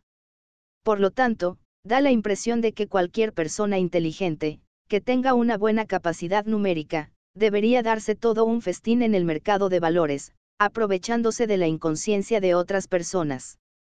Eso parece, pero por algún motivo a la hora de la verdad las cosas no son tan sencillas. Comprar una acción pasada por alto y, por lo tanto, minusvalorada para obtener beneficios suele ser una experiencia que requiere mucho tiempo y que pone a prueba la paciencia del inversor. Vender en descubierto una emisión excesivamente popular y, por lo tanto, sobrevalorada tiene muchas probabilidades de acabar siendo una prueba no solo del coraje y la capacidad de resistencia de la persona, sino también de la profundidad de sus bolsillos asterisco el principio es sensato, su aplicación con buenos resultados no es imposible, pero es evidentemente un arte que no resulta fácil dominar. También hay un grupo bastante amplio de situaciones especiales, que a lo largo de varios años puede darse por supuesto que aportarán una jugosa rentabilidad anual del 20% o más, con un mínimo de riesgo general para aquellos que sepan manejarse en este terreno. Entre esas situaciones están el arbitraje entre valores, los pagos o indemnizaciones en caso de liquidación o las coberturas protegidas de ciertos tipos. El caso más típico es el de una fusión o adquisición prevista que ofrezca un valor sustancialmente superior para ciertas acciones que la cotización de dichas acciones en la fecha del anuncio. El número de este tipo de operaciones ha aumentado en gran medida en los últimos años, y esto debería haber dado lugar a un periodo extraordinariamente rentable para los expertos. Sin embargo, con la multiplicación de anuncios de fusiones vino una multiplicación de los obstáculos a las fusiones y de operaciones que no culminaron con éxito. De este modo, se sufrieron unas cuantas pérdidas individuales en un tipo de operaciones que hasta entonces habían sido fiables. También es posible que el tipo de beneficio general disminuyese al enfrentarse a demasiada competencia asterisco. La reducción de la rentabilidad de estas situaciones especiales parece ser una manifestación de una especie de proceso autodestructivo, similar a la ley del rendimiento decreciente, que se ha ido desarrollando a lo largo de la vida de este libro. En 1949 pudimos presentar un estudio de las fluctuaciones del mercado de valores durante los 75 años anteriores que ratificaba una fórmula, basada en los beneficios y en los tipos de interés vigentes, para determinar un nivel para comprar el DJIA por debajo de su valor, central, o, intrínseco, y para vender por encima de dicho valor. Era una aplicación de la máxima que regía el comportamiento de los Rothschild, comprar barato y vender caro, además, tenía la ventaja de funcionar directamente en contra de la máxima asentada y perniciosa del mercado de valores de que las acciones debían comprarse porque habían evolucionado al alza y venderse porque habían evolucionado a la baja. Por desgracia, después de 1949, esta fórmula dejó de funcionar. Una segunda ilustración la ofrece la famosa, teoría Dow, de los movimientos del mercado de valores, si se comparan sus espléndidos resultados declarados para el periodo que va de 1897 a 1933 y sus resultados mucho más cuestionables desde 1934. Un tercer y último ejemplo de las oportunidades de oro que recientemente no están disponibles es el siguiente. Una buena parte de nuestras operaciones en el mercado de valores habían estado concentradas en la adquisición de títulos de ocasión que se identificaban fácilmente como tales por el hecho de que se vendían por debajo de su proporción en el valor de los activos circulantes netos, capital y de explotación, sin contar la cuenta de instalaciones y otros activos, y después de deducir todo. El pasivo. Estaba claro que esas acciones se vendían a un precio muy inferior al valor que tendría la empresa como entidad no cotizada. Ningún propietario ni accionista mayoritario pensaría en vender sus propiedades por una cifra tan ridículamente reducida. Sorprendentemente, tales anomalías no eran difíciles de encontrar. En 1957 se publicó una lista que mostraba prácticamente 200 emisiones de este tipo que estaban disponibles en el mercado. De diversas maneras prácticamente todos estos títulos de oportunidad resultaron ser rentables y el resultado anual medio fue mucho más remunerativo que la mayor parte de las otras inversiones. Sin embargo, este tipo de emisiones también desapareció prácticamente por completo del mercado de valores a lo largo de la siguiente década, y con su desaparición, también se esfumó una zona fiable para realizar hábiles y acertadas operaciones por parte del inversor emprendedor. No obstante, con los precios mínimos de 1970 volvieron a aparecer un número considerable de estos títulos que cotizaban, por debajo del capital circulante, y a pesar de la fuerte recuperación del mercado, seguía habiendo bastantes de ellos al final del ejercicio como para constituir una cartera íntegra. El inversor emprendedor, en las condiciones actuales, sigue teniendo varias posibilidades de obtener unos resultados mejores que la media. La enorme lista de valores negociables tiene que incluir un número razonable que se pueda identificar como minusvalorados en función de unos criterios lógicos y razonablemente fiables. Estas emisiones deberían rendir unos resultados más satisfactorios, en promedio, que los del DJIA o cualquier cesta representativa similar. En nuestra opinión, la búsqueda de este tipo de emisiones no merecería la pena salvo que el inversor tuviese esperanzas de añadir, por ejemplo, el 5% antes de impuestos al rendimiento anual medio de la parte correspondiente a las acciones de su cartera. Trataremos de exponer uno o más de tales métodos de selección de acciones para que los utilice el inversor activo. Comentario al capítulo 1. Toda la infelicidad humana tiene un mismo origen, no saber estar tranquilamente sin hacer nada en una habitación. Blaise Pascal. ¿Por qué cree que los corredores del parquet de la Bolsa de Nueva York siempre prorrumpen en vítores cuando suena la campana al cierre de la jornada, con independencia del comportamiento que haya tenido ese día el mercado? Porque siempre que usted hace operaciones, ellos ganan dinero, lo gane usted o no. Al especular en vez de invertir, usted reduce las probabilidades de incrementar su propio patrimonio, y aumenta las de incrementar el patrimonio de algún otro. La definición de inversión de Graham no puede ser más clara, una operación de inversión es aquella que, tras un análisis exhaustivo, promete seguridad para el principal y un adecuado rendimiento, uno se debe tener en cuenta que invertir, según Graham, es una actividad compuesta por tres elementos de igual trascendencia. Es necesario analizar exhaustivamente la empresa y la solidez de sus negocios subyacentes, antes de comprar sus acciones es necesario protegerse deliberadamente frente a pérdidas graves. Se debe aspirar a unos resultados, adecuados, no a unos resultados extraordinarios. El inversor calcula lo que vale una acción, atendiendo al valor de sus negocios. El especulador apuesta que una acción subirá de precio porque alguna otra persona estará dispuesta a pagar más por ella. Como dijo Graham en una ocasión, los inversores juzgan, el precio de mercado en función de unas reglas de valor establecidas, mientras que los especuladores, basan sus reglas de valor en el precio de mercado, dos para un especulador, la incesante sucesión de cotizaciones de la acción es como el oxígeno, si se corta el suministro, fallece. Para el inversor, lo que Graham denominaba valores, de cotización, importan mucho menos. Graham le apremia a invertir únicamente si se sentiría cómodo siendo propietario de una acción aunque no tuviese ninguna forma de conocer su cotización diaria 3. Al igual que apostar en el casino o en las carreras de caballos, especular en el mercado puede ser emocionante o incluso provechoso, si se acaba teniendo suerte. En cualquier caso, es el peor modo imaginable para crear un patrimonio. El motivo es que Wall Street, al igual que Las Vegas o que el hipódromo, ha ajustado las probabilidades de modo que la casa siempre acabe ganando, al final, a cualquiera que trate de ganar a la casa a su propio juego especulativo. Por otra parte, la inversión es un tipo de casino único, en el que es posible no perder al final, siempre y cuando se juegue única y exclusivamente siguiendo las reglas que ponen las probabilidades claramente a su favor. Las personas que invierten ganan dinero para sí mismas, las personas que especulan ganan dinero para sus corredores. Ese, a su vez, es el motivo de que Wall Street siempre minusvalore las virtudes duraderas de la inversión y acentúe el llamativo atractivo de la especulación. Inseguro a alta velocidad. Confundir la especulación con la inversión, advierte Graham, es siempre un error. En la década de 1990 esa confusión provocó una destrucción masiva.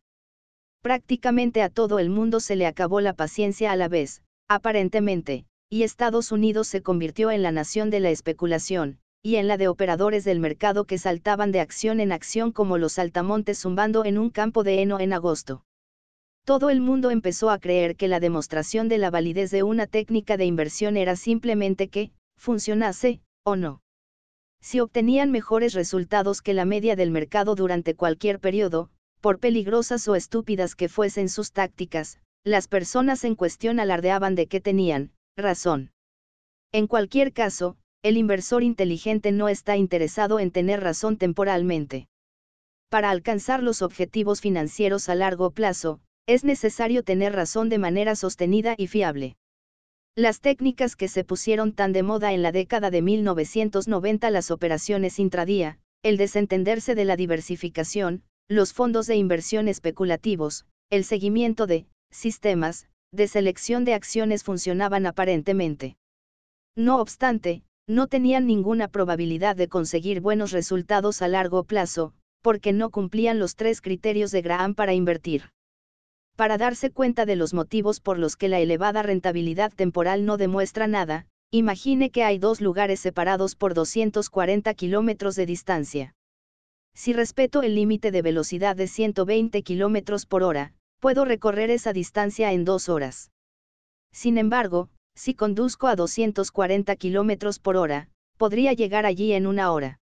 Si lo intento y sobrevivo tendré, razón. Debería sentir usted la tentación de intentarlo, cuando me oiga alardear de que ha, funcionado. Las argucias ingeniosas para conseguir mejores resultados que el mercado son muy similares, en periodos breves, mientras la suerte sigue estando de su lado, funcionan. A largo plazo, le matarán. En 1973, cuando Graham revisó por última vez el inversor inteligente, la tasa de rotación anual en la Bolsa de Nueva York era del 20%, lo que significa que el accionista típico tenía en su cartera las acciones durante cinco años antes de venderlas. Para 2002, la tasa de rotación había alcanzado el 105%, un periodo de tenencia de únicamente 11-4 meses. En 1973, el fondo de inversión promedio mantenía las acciones durante casi tres años, en el año 2002, ese periodo de tenencia se había reducido a solamente 10-9 meses. Daba la impresión de que los gestores de los fondos de inversión estudiaban las acciones que compraban durante el tiempo necesario para descubrir que no deberían haberlas comprado, y después se desprendían rápidamente de ellas y volvía a comenzar el proceso. Ni siquiera las firmas de gestión de patrimonio más respetadas pudieron resistirse a la tentación. A principios del año 1995, Jeffrey Binick, gestor de Fidelity Magellan, que en aquella época era el mayor fondo de inversión del mundo, tenía el 42,5% de sus activos en acciones de empresas tecnológicas. Vinick proclamaba que la mayor parte de sus accionistas, han invertido en nuestro fondo para alcanzar unos objetivos que están a varios años de distancia. Creo que sus objetivos son los mismos que los míos, y que creen, al igual que hago yo, que es mejor adoptar una perspectiva a largo plazo. Sin embargo, seis meses después de expresar esos nobles objetivos, Vinick se deshizo de prácticamente todas sus acciones tecnológicas, desprendiéndose de 19.000 millones de dólares en ocho semanas frenéticas. Que viva el largo plazo. Llegado el año 1999, la división de intermediación económica en el mercado de valores de Fidelity animaba a sus clientes a que hiciesen operaciones en el mercado en cualquier lugar, en cualquier momento, a través de un ordenador de mano Palm, lo que estaba perfectamente ajustado al nuevo eslogan de la firma, todos los segundos cuentan. Figura 1.1. Acciones aceleradas. En el mercado Nasdaq la rotación alcanzó la velocidad de la luz, como muestra la figura 1.1.4. En 1999, las acciones de Puma Technology, por ejemplo, cambiaron de manos una media de una vez cada 5 o 7 días. A pesar del espléndido lema del Nasdaq, el mercado de valores para los próximos 100 años, muchos de sus clientes únicamente eran capaces de conservar una acción durante 100 horas. El videojuego financiero. Wall Street consiguió que la realización de operaciones online pareciese la forma instantánea de forrarse. Discover Brokerage, la sección online de la venerable agencia Morgan Stanley, lanzó un anuncio de televisión en el cual un desarrapado conductor de grúa recogía a un ejecutivo elegantemente vestido. Al ver una foto de una playa tropical colocada en el salpicadero, el ejecutivo le pregunta, ¿vacaciones? En realidad, contesta el conductor de la grúa, esa es mi casa. Desconcertado, el ejecutivo contesta, parece una isla. Henchido de orgullo, el conductor de la grúa le responde, técnicamente, es un país. La propaganda no se quedaba ahí. Las operaciones online no exigían esfuerzo y no existía ningún tipo de reflexión. Un anuncio de televisión de Emeritrad, el intermediario online, mostraba a dos amas de casa que acababan de volver de hacer footing, una de ellas conecta su ordenador, pulsa unas cuantas veces el ratón y afirma entusiasmada, creo que acabo de ganar 1.700 dólares. En un anuncio de televisión para la agencia Waterhouse, una persona le preguntaba al entrenador de baloncesto Phil Jackson, ¿sabe algo sobre operaciones en el mercado de valores? Su respuesta, en un par de tardes aprenderé todo lo que me haga falta. ¿Cuántos partidos habrían ganado los equipos de la NBA de Jackson si hubiese seguido esa misma filosofía en la cancha de baloncesto? Aparentemente, no saber nada del otro equipo pero afirmar, Estoy dispuesto a jugar con ellos ahora mismo, no parece una fórmula para ganar un campeonato. Llegado el año 1999, había por lo menos 6 millones de personas que hacían operaciones financieras online, y aproximadamente la décima parte de ellas eran, operadores intradía, que utilizaban Internet para comprar y vender acciones a la velocidad de la luz. Todo el mundo, desde la diva del espectáculo Barbara Streisand a Nicholas Birbas, un antiguo camarero de 25 años del barrio de Queens, en Nueva York, se intercambiaban acciones como si se tratasen de brasas ardiendo que les quemasen en las manos. Antes, bromeaba Birbas, invertía a largo plazo, y descubrí que no era inteligente. En la actualidad Birbas hace operaciones de acciones hasta 10 veces al día y espera ganar 100.000 dólares en un año. No soporto ver números rojos en mi columna de pérdidas y ganancias, comentó Streisand en una entrevista concedida a la revista Fortune. Soy Tauro, el toro, así que reacciono ante el rojo. Si veo números rojos, vendo rápidamente las acciones. 5. Al lanzar de manera continua datos sobre acciones en bares y barberías, cocinas y cafeterías, taxis y zonas de descanso para camiones, los sitios web financieros y la televisión financiera convirtieron el mercado de valores en un videojuego nacional ininterrumpido. La sociedad en general tenía la impresión de que sabía más sobre los mercados que en ningún momento de la historia. Por desgracia, aunque todo el mundo estaba saturado de datos, el conocimiento brillaba por su ausencia. Las acciones se desconectaron absolutamente de las empresas que las habían emitido, se convirtieron en puras abstracciones, lucecitas que se desplazaban en una pantalla de televisión o de ordenador. Si las lucecitas evolucionaban al alza, lo demás daba igual. El 20 de diciembre de 1999, Juno Online Services hizo público un plan de negocio revolucionario, perder todo el dinero posible, deliberadamente. Juno anunció que a partir de aquel momento iba a ofrecer todos sus servicios minoristas gratuitamente, no iba a cobrar por el correo electrónico, Tampoco lo iba a hacer por el acceso a Internet, e iba a gastar millones de dólares más en hacer publicidad durante el año siguiente. Tras este anuncio de Arakiri empresarial, las acciones de Juno se dispararon, pasando de 16.375 dólares a 66,75 dólares en dos días 6. ¿Qué motivo habría para molestarse en descubrir si una actividad era rentable, o qué tipo de bienes o servicios producía una empresa, o quiénes eran sus directivos, o incluso cuál era el nombre de la empresa.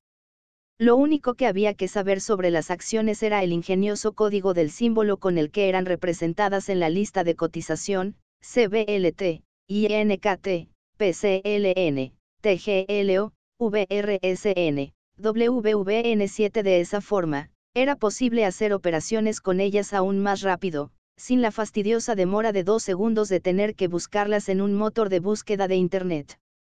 A finales de 1998, las acciones de una diminuta sociedad de mantenimiento de edificios, que prácticamente no tenía volumen de negociación, Temco Services, prácticamente se triplicaron en cuestión de minutos, con un volumen de operaciones elevadísimo. ¿Por qué? Como consecuencia de una desconcertante forma de dislexia financiera, Miles de operadores adquirieron acciones de Temco porque confundieron su símbolo de cotización, TMCO, por el de Ticketmaster Online, TMCS, una de las empresas favoritas de Internet, cuyas acciones salieron a cotización precisamente aquel día 8. Oscar Wilde comentó jocosamente que un cínico, sabe el precio de todo y no sabe el valor de nada. Según esa afirmación, el mercado de valores es un cínico redomado, pero a finales de 1990, el mercado habría dejado sin palabras al propio Wilde. Una mera opinión torpemente expresada sobre el precio que tal vez pudiera llegar a alcanzar una acción podía ser la causa de que esa acción llegase a duplicar su cotización, sin que nadie se hubiese molestado en examinar, aunque fuese por encima, su valor. A finales de 1998, Henry Blayett, un analista de Sibse Oppenheimer, advirtió de que, con todas las acciones de Internet, la valoración tiene más de arte que de ciencia. A continuación, y citando únicamente la posibilidad de crecimiento futuro, elevó su objetivo de cotización de Amazon.com de 150 dólares a 400 dólares, de un plumazo. La cotización de Amazon.com se disparó ese día en un 19% y, a pesar de las protestas de Blayett, que afirmaba que su objetivo de cotización era una previsión a un año vista, superó los 400 dólares en tres semanas. Un año después, Walter Piesik, analista de Paine Weber, predijo que las acciones de Qualcomm alcanzarían una cotización de 1.000 dólares durante los 12 meses siguientes. Las acciones, que ya habían experimentado una subida del 1.842% durante ese ejercicio, subieron otro 31% ese día, llegando a una cotización de 659 dólares por acción 9. De fórmula a fracaso. De todas formas, hacer operaciones como alma que lleva el diablo no es la única forma de especulación. Durante la última década, más o menos, se promocionaba una fórmula especulativa tras otra, y después, cuando esa fórmula alcanzaba popularidad, era arrojada a la basura. Todas ellas compartían unos cuantos rasgos, es fácil, es rápido, es imposible que produzca perjuicios, y todas ellas infringían por lo menos una de las diferencias establecidas por Graham entre la inversión y la especulación. A continuación ofrecemos unas cuantas fórmulas de moda que fracasaron rotundamente. Aprovecharse del calendario. El efecto de enero, y la tendencia a que las pequeñas acciones generasen grandes beneficios al llegar el cambio de ejercicio, fue objeto de gran promoción en artículos académicos y libros populares publicados durante la década de 1980. Estos estudios ponían de manifiesto que si se cargaba la cartera de valores de acciones de pequeñas empresas en la segunda mitad de diciembre y se conservaban durante el mes de enero, se podía tener la esperanza de superar los resultados de mercado en 5 o 10 puntos porcentuales. Este efecto sorprendió a muchos expertos. Después de todo, si fuese tan fácil, todo el mundo lo sabría, todo el mundo lo aprovecharía, y la oportunidad se esfumaría. ¿Cuál era la causa del tirón experimentado por las cotizaciones en enero? En primer lugar, muchos inversores vendían sus peores acciones a finales del ejercicio para generar pérdidas que les permitiesen reducir sus cuentas con Hacienda. En segundo lugar, los gestores profesionales de patrimonio actuaban con más cautela a final del ejercicio, en un esfuerzo por defender sus resultados, en el caso de que fuesen mejores que los del mercado, o por reducir la repercusión negativa, si sus resultados eran peores que la media. De ese modo, se mostraban reacios a comprar, o incluso a conservar, acciones cuya cotización estuviese descendiendo. Además, si la acción que tenía malos resultados era de una empresa pequeña y poco conocida, el gestor de patrimonios estaría aún menos dispuesto a mostrarla en su listado de cartera de final del ejercicio. Todos estos factores hacían que las acciones de pequeñas empresas se convirtiesen en gangas momentáneas. Cuando las ventas provocadas por los efectos fiscales cesaban en el mes de enero, habitualmente se recuperaban, lo que daba lugar a un sustancioso y rápido beneficio. El efecto de enero no ha desaparecido, pero sí se ha debilitado. Según el catedrático de finanzas William Schwed, de la Universidad de Rochester, si hubiese comprado acciones de empresas pequeñas a finales de diciembre y las hubiese vendido a principios de enero habría superado al mercado en 8,5 puntos porcentuales desde 1962 hasta 1979, en 4,4 puntos de 1980 a 1989 y en 5,8 puntos de 1990 hasta 2001.10. A medida que aumentaba el número de personas que conocía el efecto de enero, aumentó el número de operadores que compraban acciones de pequeñas empresas en diciembre, con lo que éstas eran menos ventajosas y, por lo tanto, su rentabilidad se reducía. Además, el efecto de enero es mayor entre las acciones de pequeñas empresas, pero según el Plexus Group, la principal autoridad sobre gastos de intermediación en el mercado financiero, el coste total de comprar y vender estas acciones de pequeñas empresas puede llegar al 8% de la inversión 11 por desgracia, después de pagar al intermediario, todos los beneficios obtenidos con el efecto de enero se habrán evaporado. Limitarse a hacer, lo que funciona. En 1996, un gestor de patrimonio poco conocido llamado James O'Shaughnessy, publicó un libro llamado What Works on Wall Street. En él afirmaba que los inversores pueden conseguir unos resultados mucho mejores que el mercado. O'Shaughnessy hacía una afirmación asombrosa, desde 1954 hasta 1994 se podrían haber convertido 10.000 dólares en 8.074.504 dólares, multiplicando por más de 10 los resultados del mercado, lo que suponía una asombrosa rentabilidad anual del 18,2%. ¿Cómo se lograban esos resultados? Adquiriendo una cesta de las 50 acciones con la mayor rentabilidad a un año, cinco años sucesivos de incremento de los beneficios, y unas cotizaciones que fuesen inferiores a unas cinco veces sus ingresos societarios 12 como si de un Edison de Wall Street se tratase. Osa obtuvo la patente de Estados Unidos número 5.978.778 por sus estrategias automatizadas, y lanzó un grupo de cuatro fondos de inversión basados en su descubrimiento.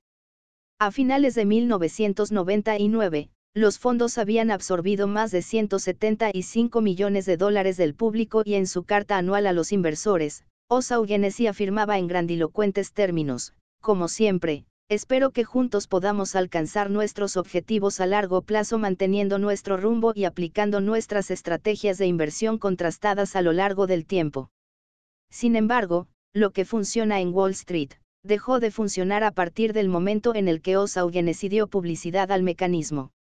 Como indica la figura 1.2, dos de sus fondos sufrieron pérdidas tan graves que tuvieron que cerrar a principios de 2000, y el mercado de acciones general, valorado según el índice SIP 500, vapuleó a todos los fondos de Osa y prácticamente sin interrupciones durante casi cuatro años sucesivos. En junio de 2000 Osa se acercó más a sus propios y personales, objetivos a largo plazo, cediendo los fondos a un nuevo gestor, y dejando a sus clientes con la papeleta de apañárselas con aquellas, estrategias de inversión contrastadas a lo largo del tiempo.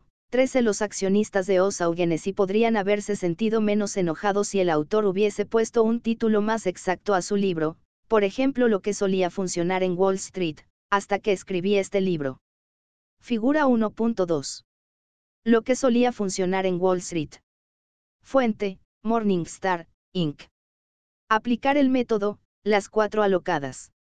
A mediados de 1990, el sitio web Matliful, junto con unos cuantos libros, ensalzó, por activa, pasiva y perifrástica, los méritos de una técnica llamada, las cuatro alocadas, de Foolish Four.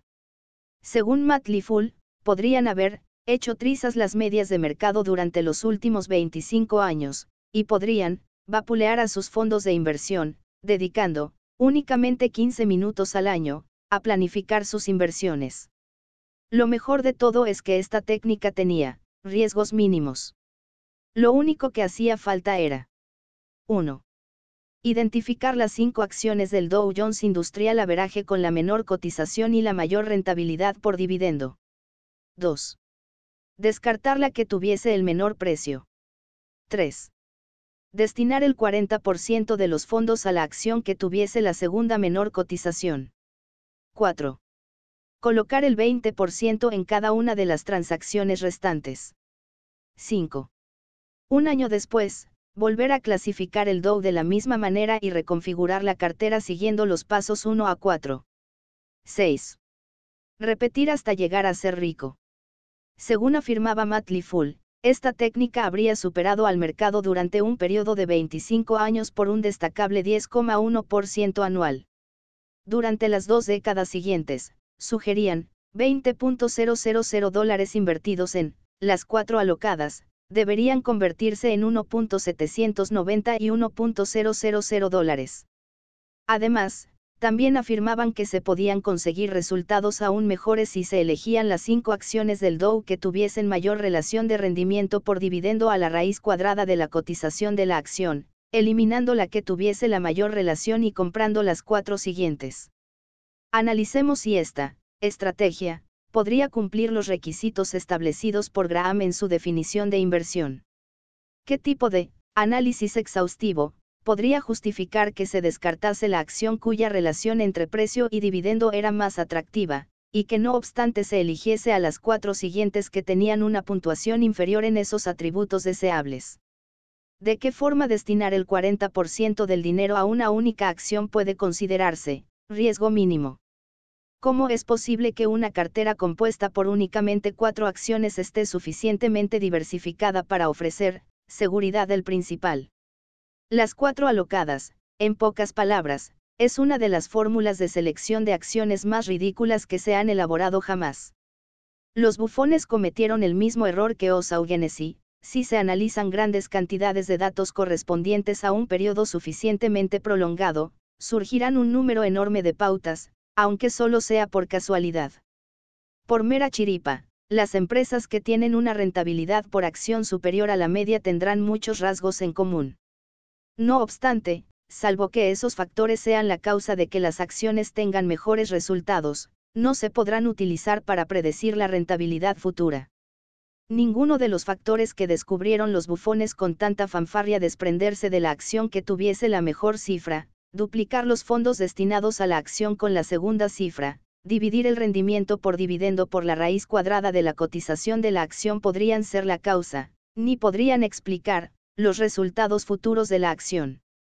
La revista Money descubrió que una cartera compuesta por acciones cuyos nombres no tuviesen letras repetidas habría obtenido unos resultados casi tan brillantes como los de las cuatro alocadas, y por el mismo motivo, por pura chiripa 14 como Graham nunca deja de recordarnos, las acciones tienen buenos o malos resultados en el futuro porque las actividades en las que se apoyan tienen buenos o malos resultados, ni más ni menos.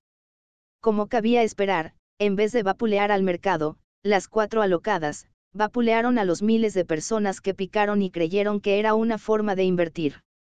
Solamente en el año 2000, las cuatro acciones alocadas, Caterpillar, Eastman Kodak, SBC y General Motors, perdieron el 14%, mientras que el Dow únicamente perdió el 4,7%.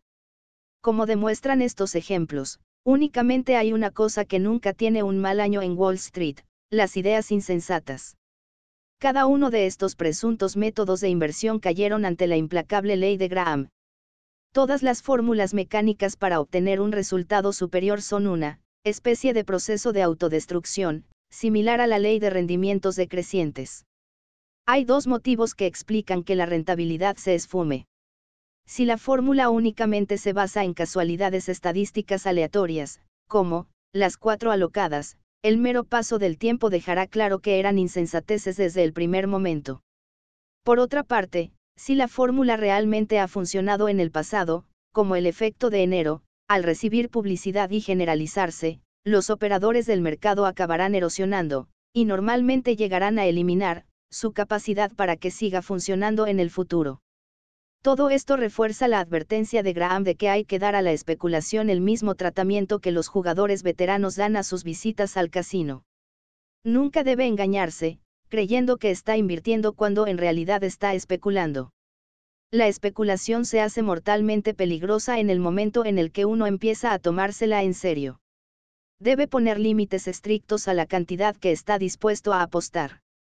Al igual que hacen los jugadores sensatos cuando, por ejemplo, llevan 100 dólares al casino y dejan el resto del dinero cerrado bajo llave en la caja de seguridad de la habitación del hotel. El inversor inteligente separa una parte de su cartera total y la destina a una cuenta de dinero para tonterías.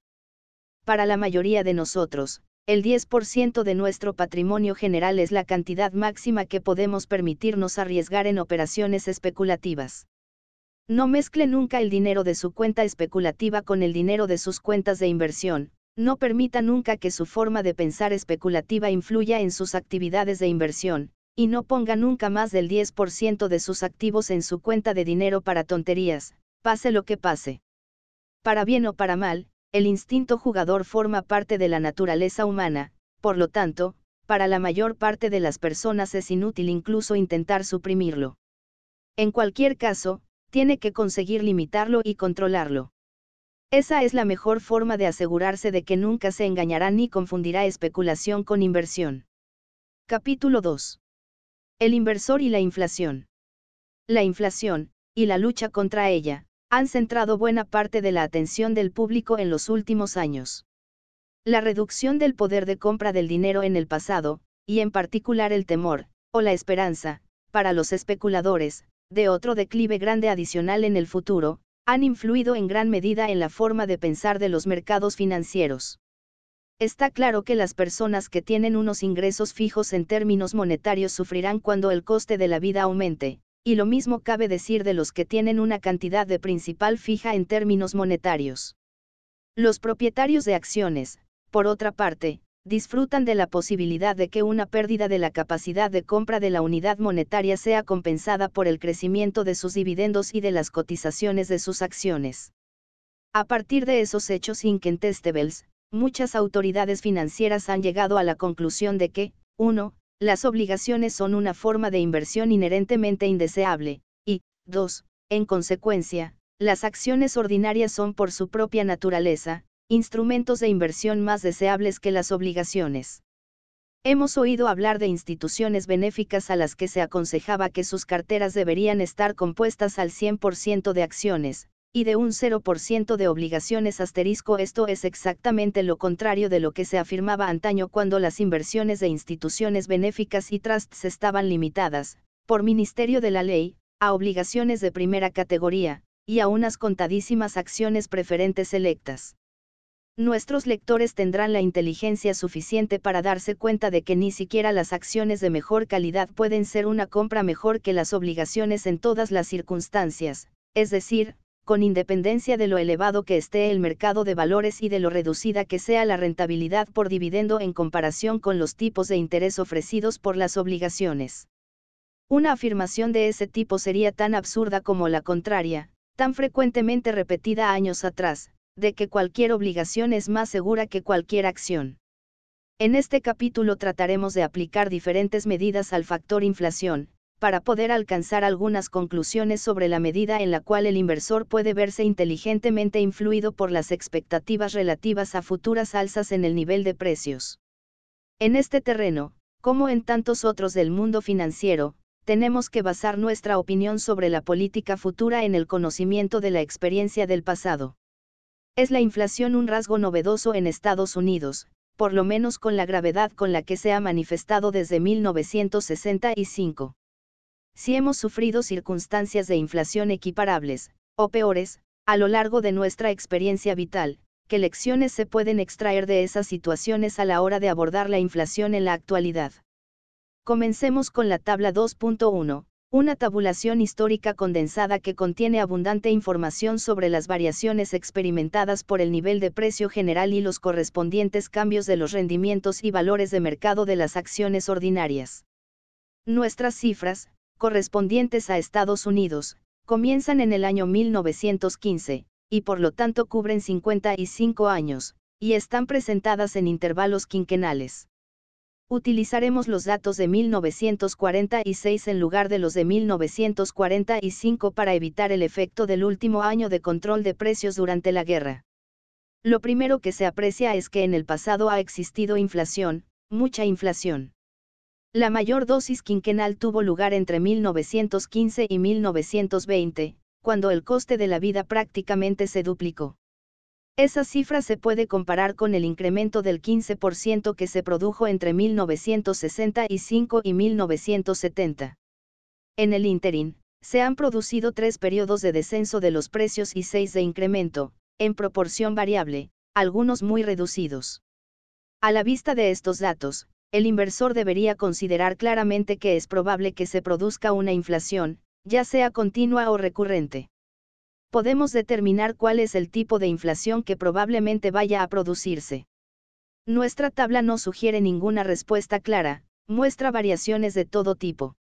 No obstante, parecería sensato basar nuestra valoración en el historial relativamente congruente de los 20 últimos años. El incremento anual medio del nivel de precios al consumo de este periodo ha sido del 2,5%, el de 1965 a 1970 fue del 4,5%, el de 1970, en solitario, fue del 5,4%. La política pública oficial ha adoptado una postura claramente contraria a la inflación a gran escala, y hay varios motivos para creer que las políticas federales serán más eficaces en el futuro que en los últimos años asterisco creemos que sería razonable que el inversor, en este punto, basase su reflexión y sus decisiones en un tipo probable, que dista mucho de ser seguro, de inflación de, por ejemplo, el 3% anual. Esa cifra debe compararse con un tipo anual de aproximadamente el 2,5% correspondiente a todo el periodo que va de 1915 a 1970. 1. ¿Cuáles serían las consecuencias de ese incremento?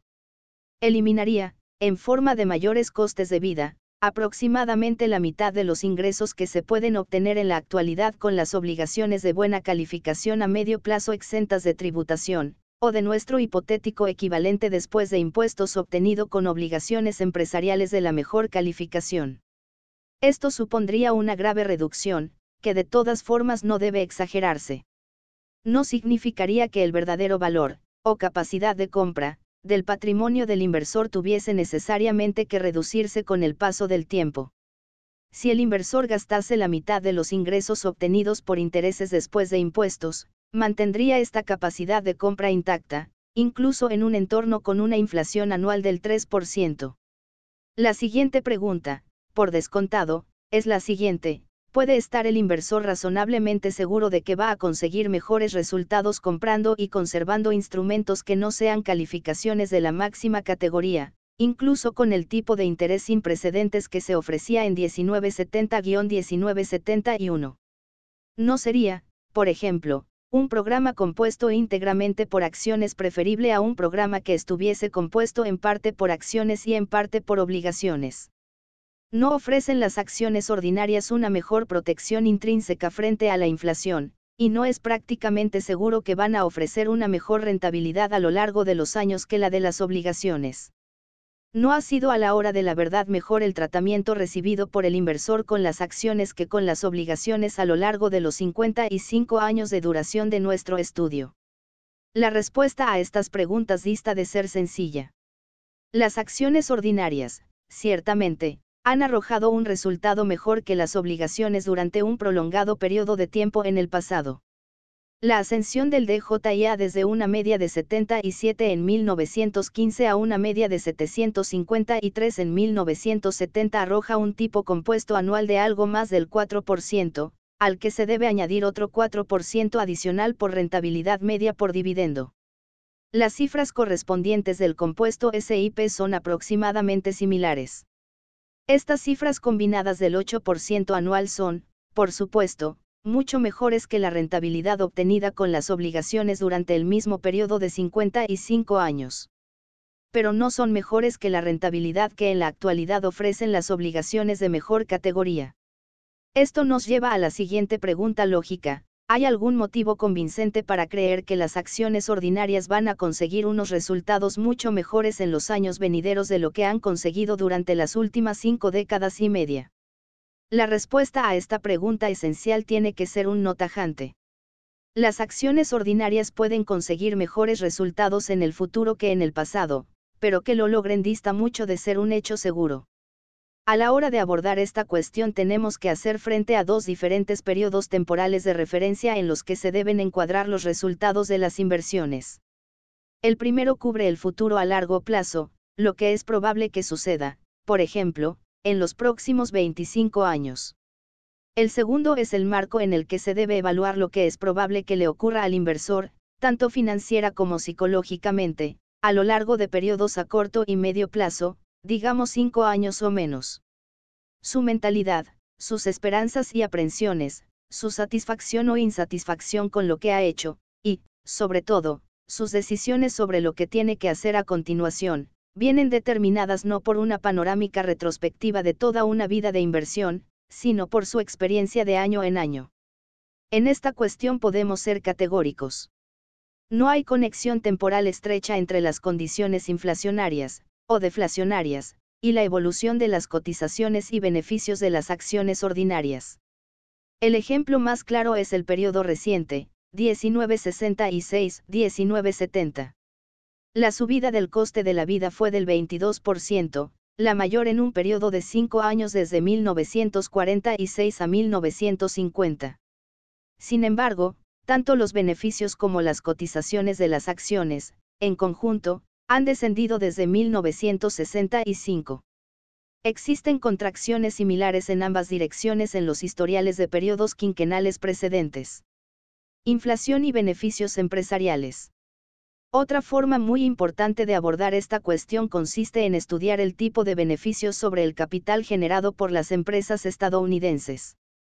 Dicho tipo, evidentemente, ha fluctuado junto con el tipo general de actividad económica, pero no ha mostrado una tendencia general a aumentar con los precios al por mayor o con el coste de la vida.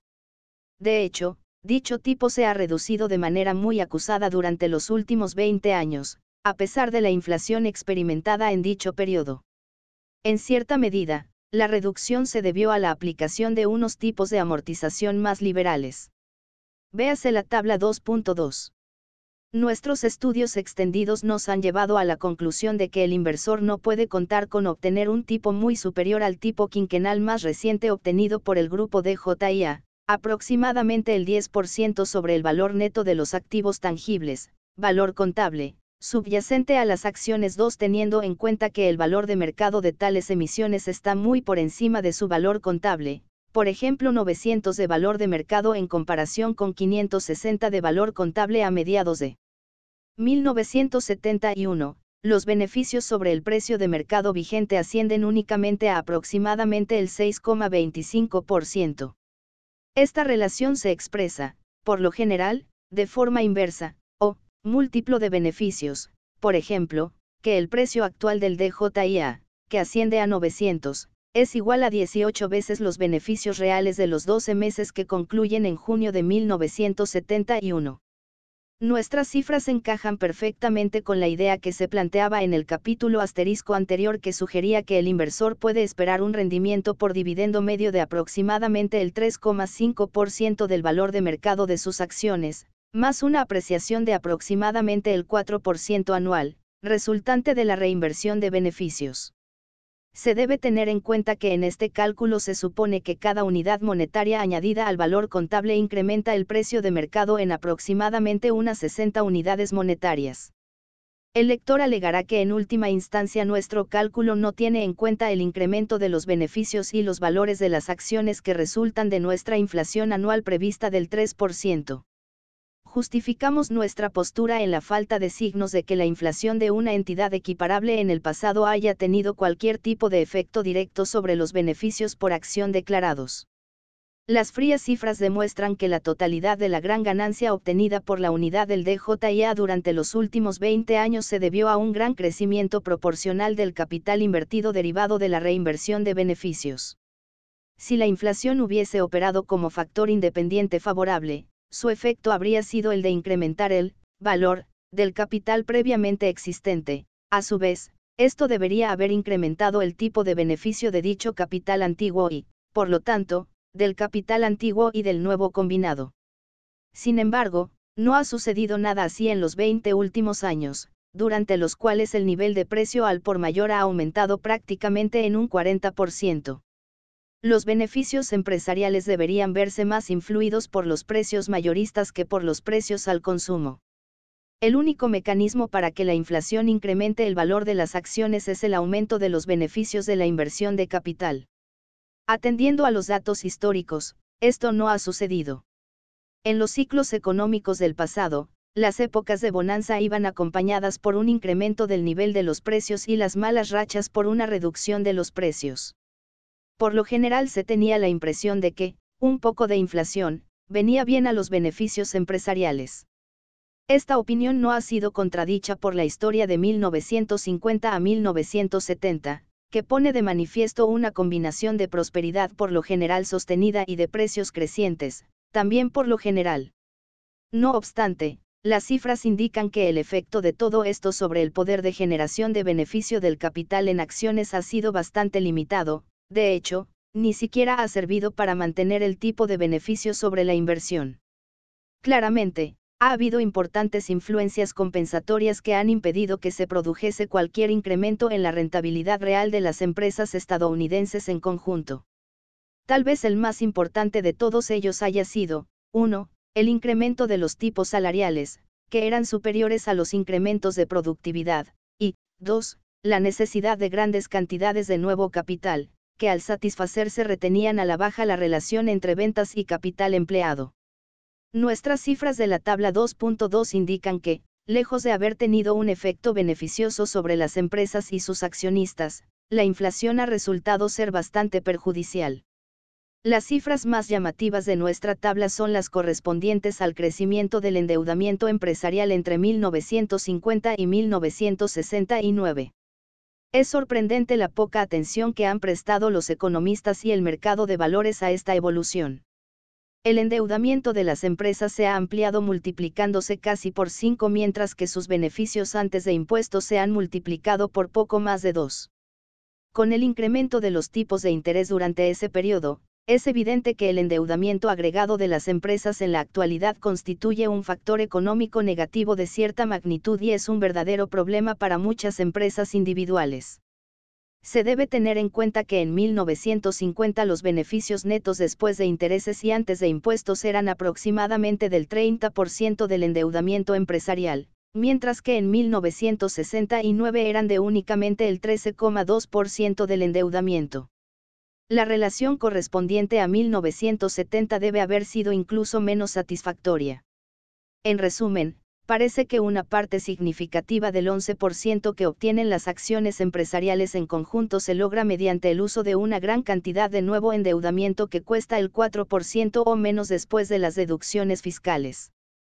Si nuestras empresas hubiesen mantenido la relación de endeudamiento del año 1950, su tasa de beneficios sobre el capital social se habría reducido aún más, a pesar de la inflación. Tabla 2.2. Deuda, beneficios y beneficios sobre el capital de las empresas, 1950 a 1969.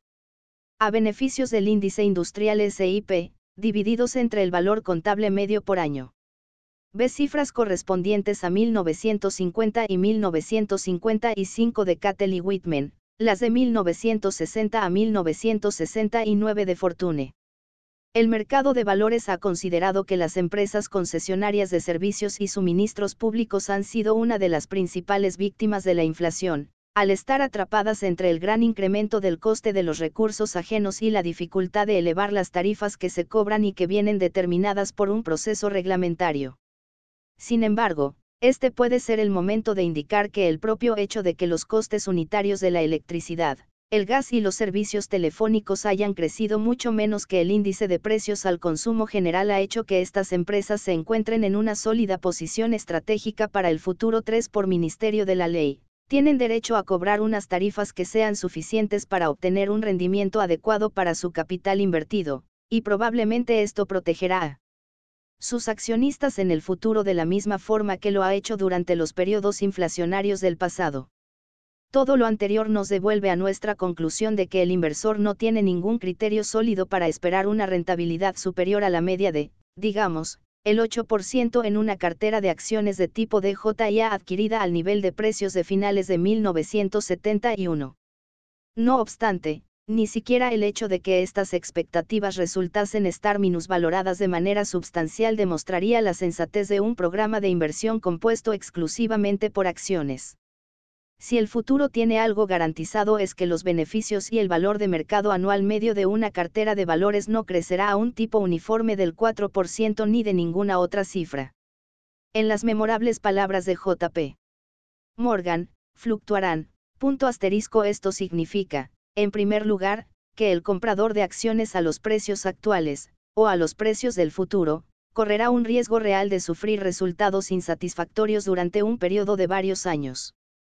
Fueron necesarios 25 años para que General Electric, y el propio DJIA, recuperase el terreno perdido en la debacle de 1929-1932.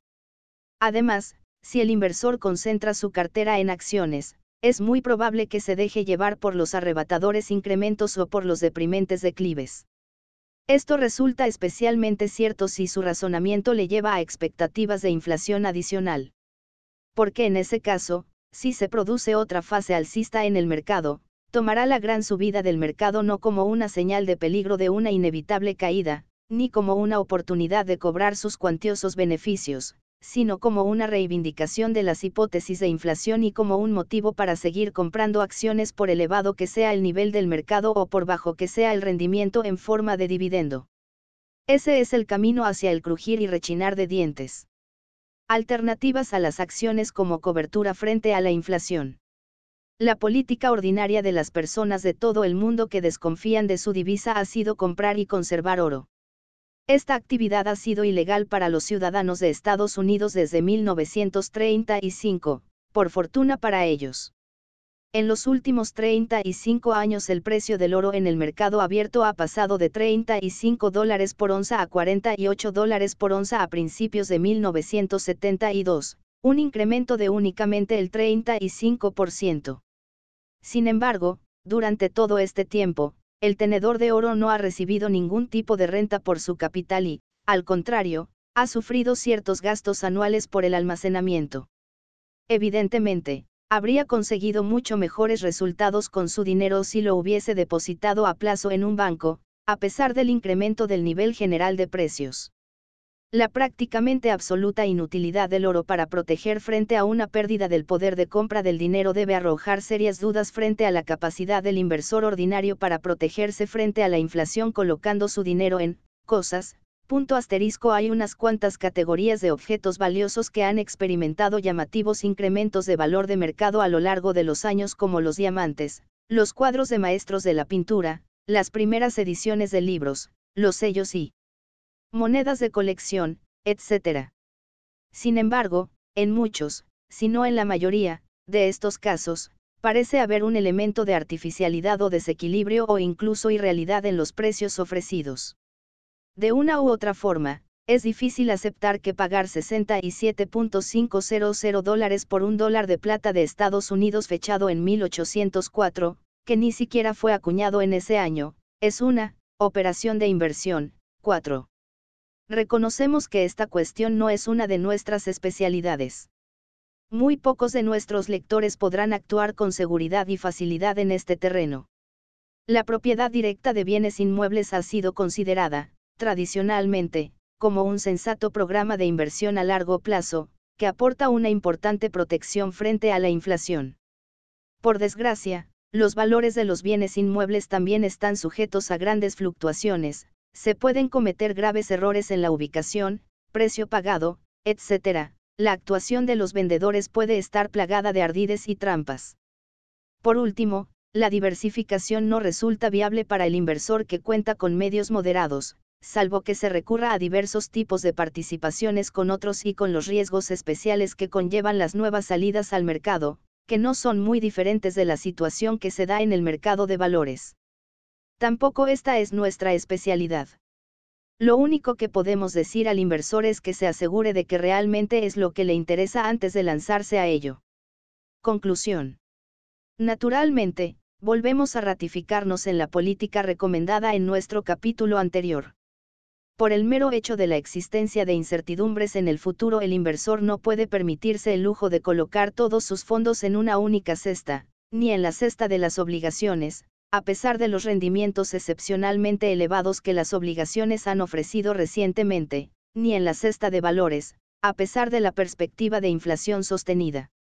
Cuanto más dependa el inversor de su cartera y de la renta que obtenga de ella, más necesario le resultará protegerse de lo imprevisto y de lo desconcertante en esa etapa de su vida. Es axiomático que el inversor conservador debería tratar de minimizar sus riesgos tenemos la convicción de que los riesgos que entraña la compra de, por ejemplo, una obligación de una compañía telefónica con una rentabilidad cercana al 7,5% son muy inferiores a los de comprar de JIA a 900, o cualquier índice de valores equivalente al mencionado. Sin embargo, la posibilidad de inflación a gran escala sigue existiendo, y el inversor debe disponer de algún tipo de seguro frente a ella. No hay ninguna certeza de que el elemento compuesto por valores de una cartera de inversión vaya a proteger adecuadamente frente a tal inflación, pero debería aportar más protección que el elemento de obligaciones. Esto es lo que decíamos sobre la cuestión en nuestra edición de 1965, página 97, y hoy volveríamos a escribir lo mismo.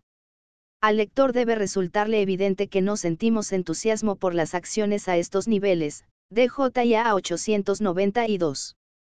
Por motivos que ya se han mencionado, tenemos la impresión de que el inversor defensivo no se puede permitir el lujo de prescindir de una parte sustancial de acciones ordinarias en su cartera, aunque las consideremos únicamente como un mal menor, el mayor serían los riesgos que acarrea una cartera compuesta exclusivamente por obligaciones. Comentario al capítulo 2. Los estadounidenses cada vez son más fuertes. Hace 20 años hacían falta dos personas para transportar alimentos por valor de 10 dólares. Hoy en día basta con un crío de 5 años. Jenny Youngman. Inflación. ¿A quién le importa la inflación? Después de todo, el crecimiento anual del coste de los bienes y servicios registró un promedio de menos del 2,2% entre 1997 y 2002, y los economistas creen que hasta ese tipo mínimo puede estar sobrevalorado uno. Piense, por ejemplo, en cómo se han desplomado los precios de los ordenadores y la electrónica de consumo, y cómo ha mejorado la calidad de muchos productos, lo que significa que los consumidores están obteniendo un mejor valor por su dinero. En los últimos años es probable que el verdadero tipo de inflación en Estados Unidos haya rondado el 1% anual, un incremento tan infinitesimal que muchos expertos han proclamado que la inflación ha muerto. 2. La ilusión del dinero. Existe otro motivo por el que los inversores pasan por alto la importancia de la inflación, lo que los psicólogos denominan la ilusión del dinero. Si consigue un incremento salarial del 2% un año en el que la inflación llega al 4%, es prácticamente seguro que se sentirá mejor que si sufriese un recorte salarial del 2% durante un año en el cual la inflación fuera igual a cero. Sin embargo, las dos modificaciones salariales le dejarían prácticamente en la misma situación, un 2% peor después de la inflación. Mientras la variación nominal, o absoluta, sea positiva, lo consideramos positivo, aunque el resultado real, o después de la inflación, sea negativo. Además, cualquier variación de su salario será más vívida y específica que el cambio generalizado de precios en el conjunto de la economía 3 de la misma manera, a los inversores les encantaba conseguir un 11% en sus depósitos a plazo en 1980, y están profundamente decepcionados obteniendo únicamente el 2% en 2003 aunque perdiesen dinero después de la inflación en aquella época y se mantengan en un nivel similar a la inflación en la actualidad. El tipo nominal que obtenemos aparece impreso en los anuncios del banco y en los pasquines que colocan en sus escaparates, y si ese número es elevado nos sentimos bien. Sin embargo, la inflación erosiona ese número elevado de manera subrepticia. En lugar de colocar anuncios, la inflación se limita a robar nuestro patrimonio. Por eso es tan fácil pasarla por alto, y por eso es tan importante medir el éxito de la inversión no solo en función de lo que se obtiene, sino en función de lo que se conserva después de la inflación. En un plano aún más básico, el inversor inteligente debe estar siempre en guardia frente a cualquier cosa imprevista o subestimada. Hay tres buenos motivos para considerar que la inflación no ha muerto. En un periodo tan reciente como el que va de 1973 a 1982 Estados Unidos experimentó uno de los periodos inflacionistas más dañinos de su historia. Medidos en función del índice de precios al consumo, los precios se multiplicaron por más de dos durante ese periodo, ascendiendo a un tipo anualizado de casi el 9%. Únicamente en 1979 la inflación alcanzó el 13,3%, paralizando la economía con el fenómeno que se conoció como estagflación, que llevó a muchos comentaristas a dudar de que Estados Unidos pudiese competir en el mercado mundial 4 los bienes y servicios que costaban 100 dólares a principios de 1973 costaban 230 dólares a finales de 1982, lo que reducía el valor del dólar a menos de 45 centavos. Ninguna persona que viviese en esa época bromearía con tal grado de destrucción del patrimonio, nadie que sea prudente puede dejar de protegerse frente al riesgo de que ese fenómeno se repita. Desde 1960, el 69% de los países del mundo con economías orientadas al mercado han sufrido por lo menos un año en el que la inflación ha ascendido a un tipo anualizado del 25% o más. Como media, esos periodos de inflación han destruido el 53% de la capacidad de compra de los inversores 5 estaríamos locos si no esperásemos que Estados Unidos fuese a quedar, de una o de otra manera, al margen de tal desastre. No obstante, estaríamos aún más locos si llegásemos a la conclusión de que es imposible que esto pueda ocurrir en dicho país 6. El crecimiento de los precios hace posible que la administración estadounidense abone sus deudas con dólares abaratados por la inflación. Erradicar por completo la inflación va en contra de los intereses de cualquier administración pública que tome prestado dinero con regularidad 7. Media protección. ¿Qué puede hacer, entonces, el inversor inteligente para protegerse frente a la inflación? La respuesta normal sería, comprar acciones, pero como ocurre con frecuencia con las respuestas ordinarias, no es completamente cierto.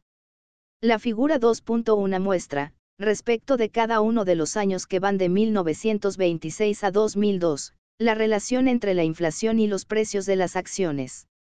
Como se puede ver, en los años en los que los precios de los bienes y servicios al consumo se redujeron, como ocurre en la parte izquierda del gráfico, la rentabilidad de las acciones fue terrible, con un mercado que llegó a perder hasta el 43% de su valor 8 cuando la inflación superó el 6%, como ocurre en los ejercicios del extremo derecho del gráfico, las acciones también se hundieron. El mercado perdió dinero en 8 de los 14 años en los cuales la inflación superó el 6%, el rendimiento medio de esos 14 años fue un escaso 2,6%. Mientras que una inflación moderada hacía posible que las empresas trasladasen a los clientes el incremento de costes que experimentaban en sus materias primas, la inflación elevada provoca el caos, y obliga a los clientes a reducir al mínimo sus adquisiciones y deprime la actividad en toda la economía. Los datos históricos son claros, desde la aparición de unos datos exactos del mercado de valores en 1926, ha habido 64 periodos quinquenales, es decir, de 1926 a 1930, de 1927 a 1931, de 1928 a 1932, etc., hasta llegar a 1998-2002. En 50 de esos 64 periodos quinquenales, lo que supone el 78% del tiempo, las acciones tuvieron resultados mejores que la inflación 9 es impresionante, pero imperfecto, significa que las acciones no han sido capaces de mantenerse a la altura de la inflación aproximadamente una quinta parte del tiempo. Dos acrónimos al rescate. Afortunadamente, se pueden incrementar las defensas contra la inflación extendiendo las inversiones más allá de las acciones. Desde los últimos escritos de Graham han aparecido dos instrumentos para combatir la inflación que están a disposición general de los inversores. REIT. Los Real Estate Investment Trusts son entidades que son propietarias de inmuebles de naturaleza residencial y comercial, y se dedican a su explotación a través del alquiler 10 agrupados en FII, o fondos de inversión inmobiliaria, los REITs son bastante eficaces a la hora de combatir la inflación. La mejor opción es el Vanguard Rate Index Fund. Otras opciones de coste relativamente reducido son Cohen Steers Realty Shares, Columbia Real Estate Equity Fund y Fidelity Real Estate Investment Fund 11 aunque es poco probable que un fondo REIT sea un instrumento infalible a la hora de combatir la inflación, a largo plazo debería ofrecer cierta defensa contra la erosión del poder adquisitivo sin deteriorar la rentabilidad general. Tips. Los tips, o Treasury Inflation Protected Securities, valores del tesoro protegidos frente a la inflación, son obligaciones de la administración estadounidense, emitidas por primera vez en 1997, que aumentan automáticamente de valor cuando sube la inflación.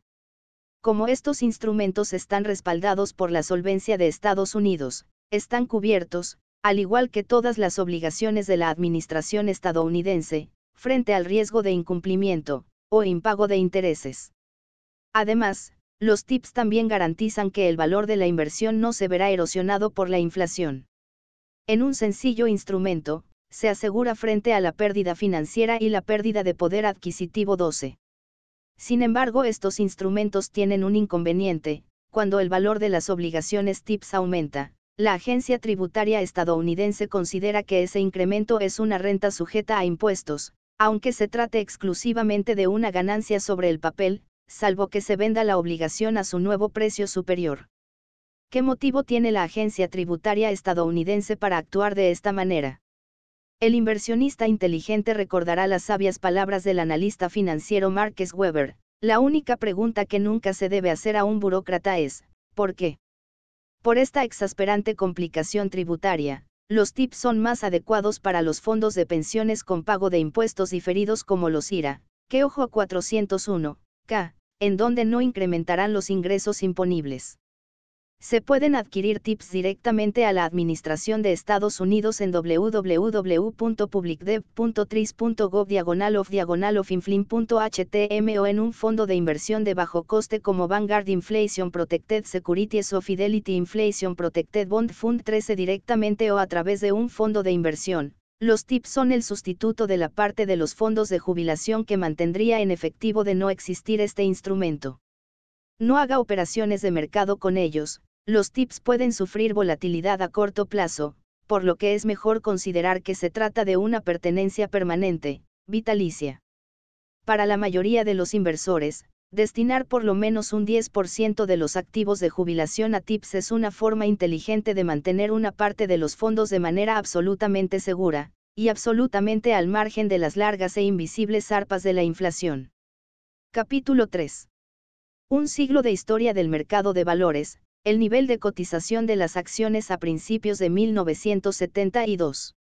La cartera de acciones del inversor representará una pequeña sección transversal de esa inmensa y formidable institución conocida como mercado de valores.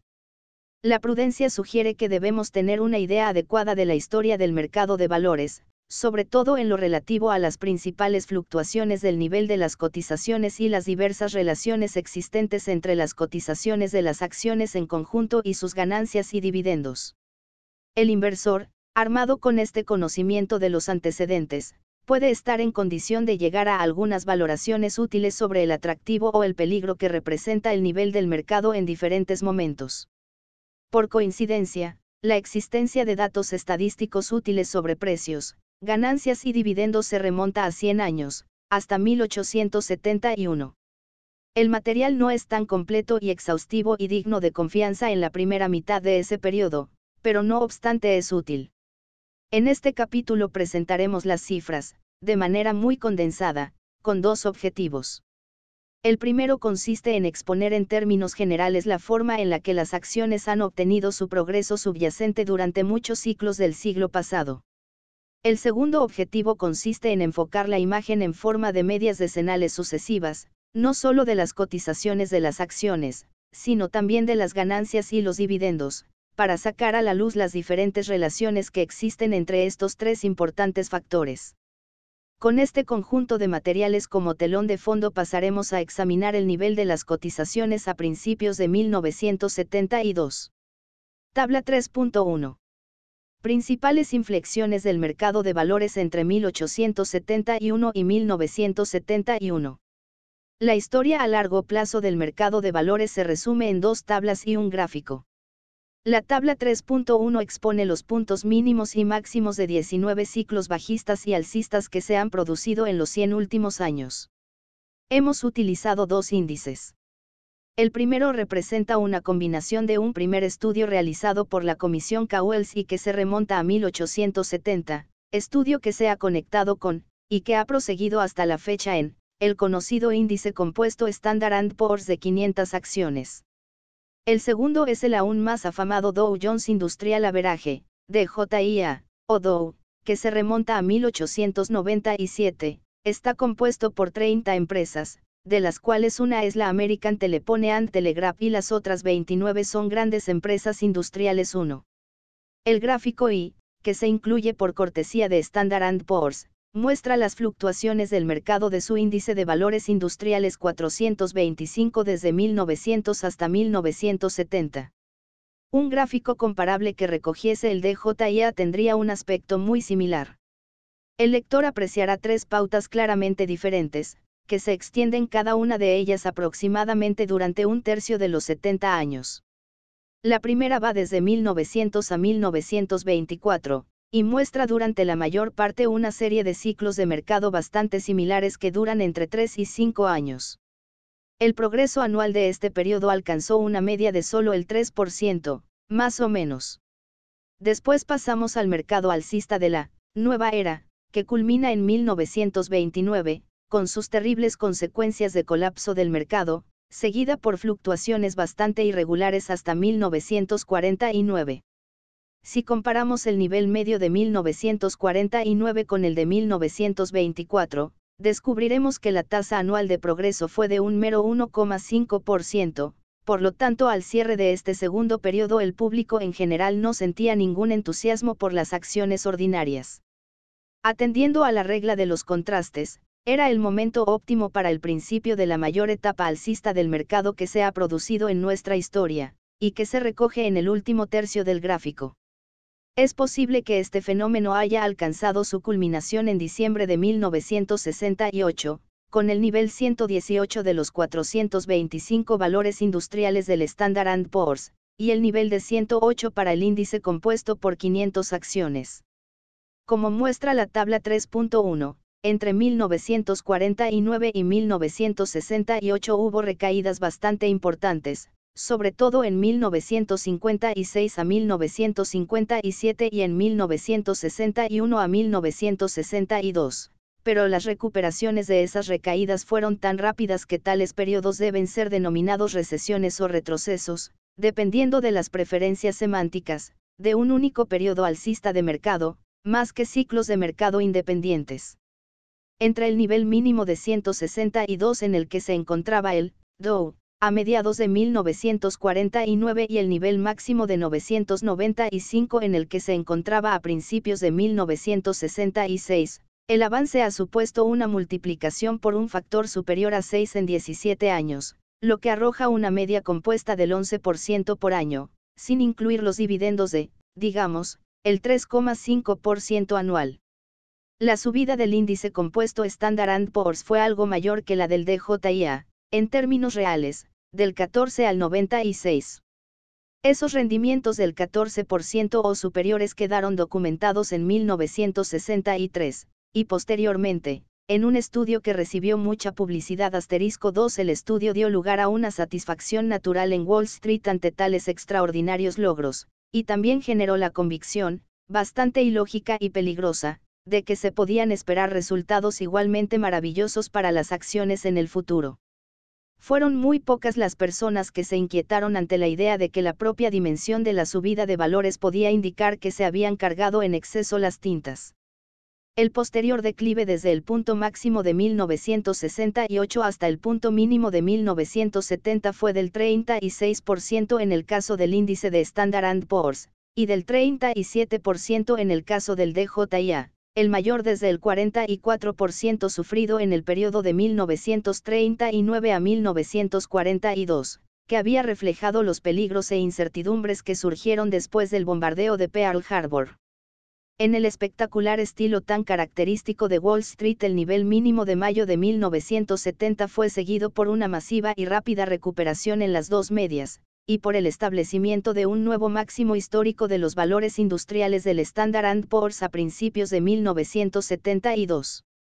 La tasa media de subida de cotización entre 1949 y 1970 arroja un tipo de aproximadamente el 9% para el compuesto SIP, o el índice industrial, utilizando las cifras medias de ambos años. El ritmo de ascensión fue, por supuesto, muy superior al de cualquier periodo similar anterior a 1950. Sin embargo, en la última década, el ritmo de avance fue muy inferior, 5,25% en el caso del índice compuesto SIP y únicamente el antaño familiar 3% del DJIA. El registro de la variación de las cotizaciones debe ser complementado con las correspondientes cifras de ganancias y dividendos, para poder ofrecer una panorámica general de lo que ha ocurrido en nuestra economía de acciones durante las 10 décadas. Ofrecemos un resumen de ese tipo en nuestra tabla 3.2.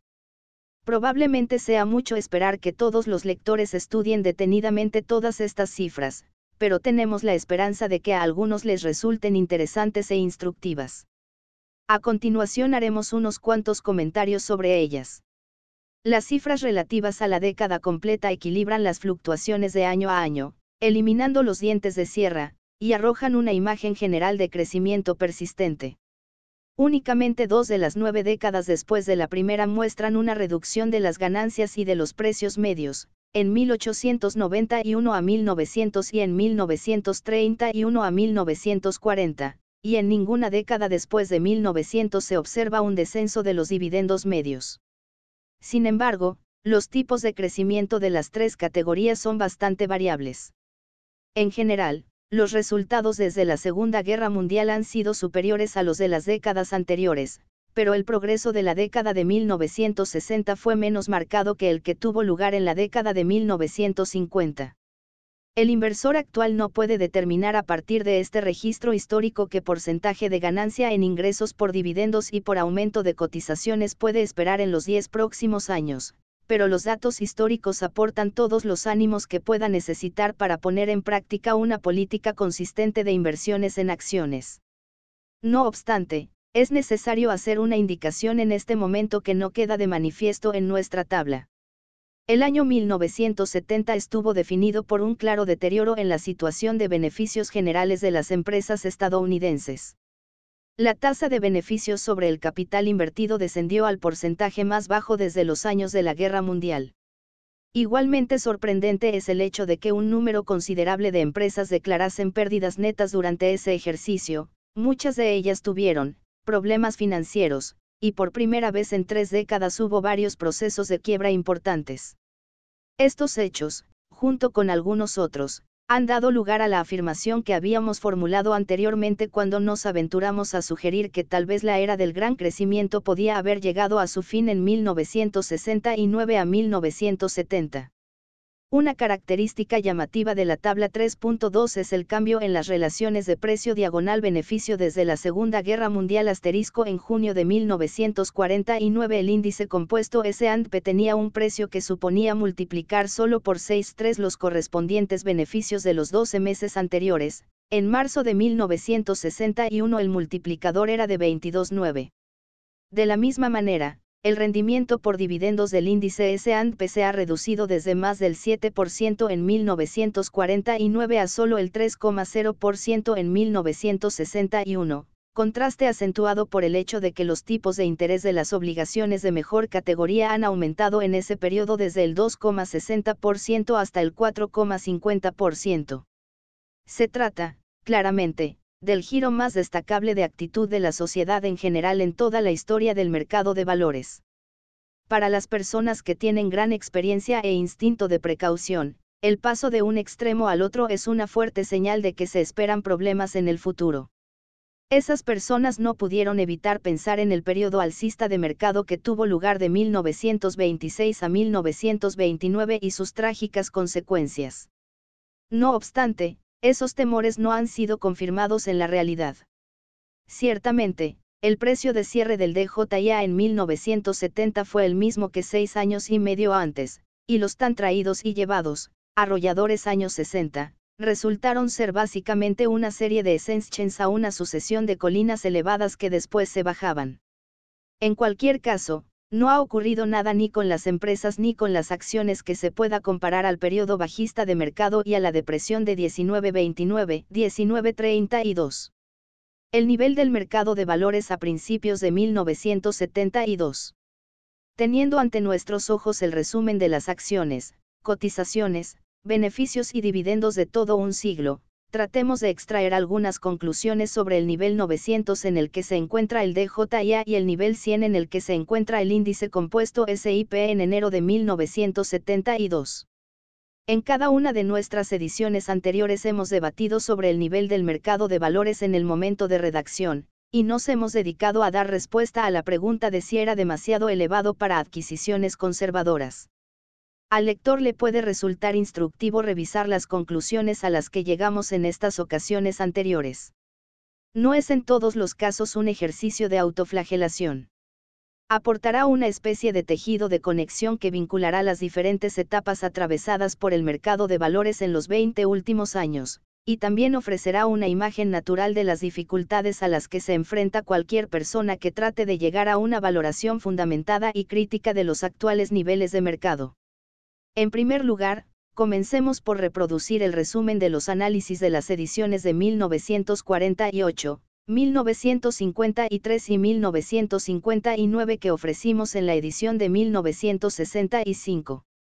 En 1948 aplicamos unos criterios conservadores al nivel de 180 en el que se encontraba el Dow Jones y no tuvimos dificultades para llegar a la conclusión de que, no era demasiado elevado en relación con los valores subyacentes. Cuando abordamos este problema en 1953, el nivel medio de mercado de ese año había alcanzado el 275, un incremento de más del 50% en cinco años. Volvimos a plantearnos la misma pregunta, literalmente, si en nuestra opinión el nivel de 275 para el Dow Jones Industrial era o no excesivamente elevado para una inversión sensata. A la luz del espectacular ascenso que se produjo posteriormente, puede parecer extraño tener que declarar que no era en modo alguno sencillo para nosotros alcanzar una conclusión definitiva en cuanto a que el nivel de 1953 fuese o no atractivo. En aquel momento afirmamos, lo que resulta suficientemente satisfactorio, que, desde el punto de vista de las indicaciones de valor, que deben ser nuestra principal guía de inversión, la conclusión sobre las cotizaciones de las acciones en 1953 debe ser favorable. No obstante, estábamos preocupados por el hecho de que en 1953 las medias habían ascendido durante un periodo más prolongado que en la mayor parte de las etapas alcistas de mercado del pasado, y por el hecho de que su nivel absoluto estaba en un punto elevado a juzgar por criterios históricos. Comparando estos factores con nuestra valoración favorable, recomendamos una política cauta o de compromiso. Tal y como se produjeron los hechos, esta recomendación no resultó especialmente brillante. Un buen profeta habría previsto que el nivel de mercado estaba a punto de ascender un 100% adicional en los cinco años siguientes. Tal vez deberíamos añadir, en nuestra defensa, que pocos, si es que hubo alguno, de los que se dedican profesionalmente a hacer previsiones sobre el mercado de valores, tarea a la que nosotros no nos dedicamos, fue capaz de anticipar con más éxito que nosotros lo que esperaba en el futuro. A principios de 1959 nos encontramos con el DJIA en un máximo histórico de 584.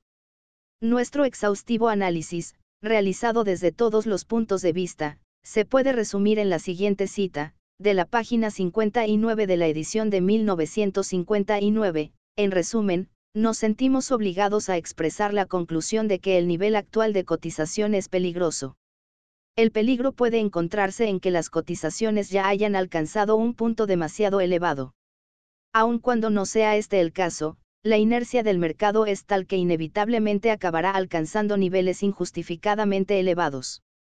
Francamente, no podemos imaginar un mercado en el futuro en el cual nunca vaya a haber pérdidas graves, y en el cual todos los principiantes tengan garantizados grandes beneficios con sus adquisiciones de acciones.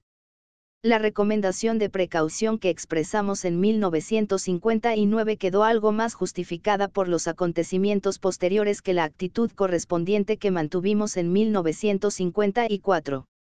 De todas formas, quedó lejos de estar plenamente justificada.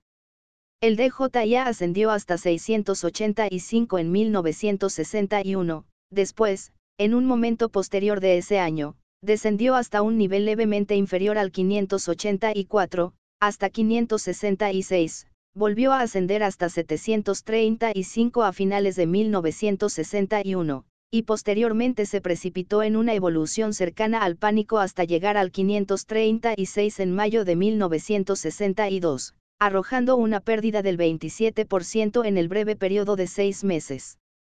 Simultáneamente se produjo una retracción mucho más grave en el grupo de las denominadas, acciones de crecimiento, más populares, como manifiesta la acusada caída del líder indiscutible, IBM, que pasó de un máximo de 607 en diciembre de 1961 a un mínimo de 300 en junio de 1962. Durante este periodo se produjo una absoluta debacle de numerosas acciones recién lanzadas de pequeñas empresas, que se habían ofrecido al público a precios ridículamente elevados y que posteriormente fueron impulsadas hasta cotizaciones aún más elevadas por una innecesaria especulación, que acabó conduciendo a niveles que rayaban en la insensatez. Muchas de estas colocaciones perdieron el 90% o más de su cotización en cuestión de pocos meses. El colapso que se produjo en el primer semestre de 1962 fue desconcertante, cuando no desastroso, para muchos especuladores que estaban encantados de conocerse, y tal vez para muchas más personas imprudentes que se denominaban a sí mismas, inversores. No obstante, la inflexión que se produjo en un momento posterior de ese ejercicio también fue igualmente imprevista para la comunidad financiera. Las medias del mercado de valores retomaron su curso alcista, lo que produjo la siguiente evolución. La recuperación y nueva subida de la cotización de las acciones fue ciertamente destacable y dio lugar a una concomitante revisión del sentimiento existente en el mercado de valores. En los niveles mínimos de junio de 1962 las predicciones habían adoptado un cariz predominantemente bajista y después de la recuperación parcial que se produjo a final del ejercicio predominaba la indeterminación, con preponderancia del escepticismo. Sin embargo, a principios de 1964 el optimismo natural de las agencias de valores volvía a apreciarse con claridad, Prácticamente todas las previsiones tenían tintes alcistas, y conservaron ese cariz durante todo el periodo de su vida de 1964. Posteriormente abordamos la tarea de evaluar los niveles del mercado imperantes en noviembre de 1964, 892 para el DJIA. Después de abordar reflexivamente el nivel desde diferentes perspectivas, alcanzamos tres conclusiones principales. La primera fue que, los viejos criterios, de valoración, parecen inaplicables, todavía no existen nuevos criterios que hayan superado la prueba del tiempo. La segunda conclusión fue que el inversor, debe basar su política en la existencia de grandes incertidumbres. Las posibilidades abarcan los extremos, por una parte, de una prolongada subida adicional del nivel del mercado, por ejemplo del 50%, hasta llegar al 1.350 en el caso del DJIA, o, por otra parte, de una caída imprevista en términos generales de la misma magnitud, que llevaría la media al entorno del 450. La tercera conclusión se expresaba en términos mucho más claros. Afirmamos lo siguiente, dejándonos de medias tintas, si el nivel de precios de 1964 no es demasiado elevado, ¿qué precio debería alcanzarse para que pudiésemos decir que el nivel de precios es demasiado elevado? El capítulo concluía de la siguiente manera. ¿Qué curso de actuación se debe seguir? Los inversores no deberían llegar a la conclusión de que el nivel del mercado de 1964 es peligroso simplemente porque lo han leído en este libro. Deben ponderar nuestras argumentaciones con la argumentación contraria que escucharán a la mayor parte de las personas competentes y expertas de Wall Street. Al final, todos tenemos que adoptar nuestras propias decisiones y aceptar la responsabilidad que ello entraña.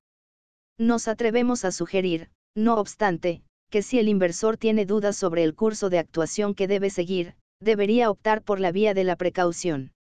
Los principios de la inversión, tal y como se exponen en el presente, exigirían la siguiente política en las condiciones imperantes en 1964, en orden de urgencia. 1. No endeudarse para adquirir o mantener valores. 2. No incrementar la proporción de fondos destinados a acciones ordinarias. 3. Reducir la cartera de acciones cuando sea necesario para realinear su proporción hasta un máximo del 50% de la cartera total. El impuesto sobre plusvalías deberá ser abonado con el mejor talante posible y los fondos obtenidos deberán invertirse en obligaciones de la mejor calidad o ser depositados en cuentas de ahorro. Los inversores que hayan estado siguiendo durante un cierto periodo de tiempo un plan de promedio en costes monetarios digno de tal nombre pueden, en principio, optar por proseguir con sus compras periódicas sin variación o suspenderlas hasta que tengan la impresión de que el nivel de mercado ha dejado de ser peligroso. Tendríamos que aconsejar en términos bastante rotundos en contra del inicio de un nuevo plan de promedio de coste en unidades monetarias a los niveles vigentes a finales de 1964, puesto que la mayor parte de los inversores no tendrán la capacidad de resistencia para mantener dicho programa en el caso de que los resultados llegasen a ser extraordinariamente negativos poco después del inicio del plan. En esta ocasión podríamos decir que nuestras advertencias fueron ratificadas por la realidad.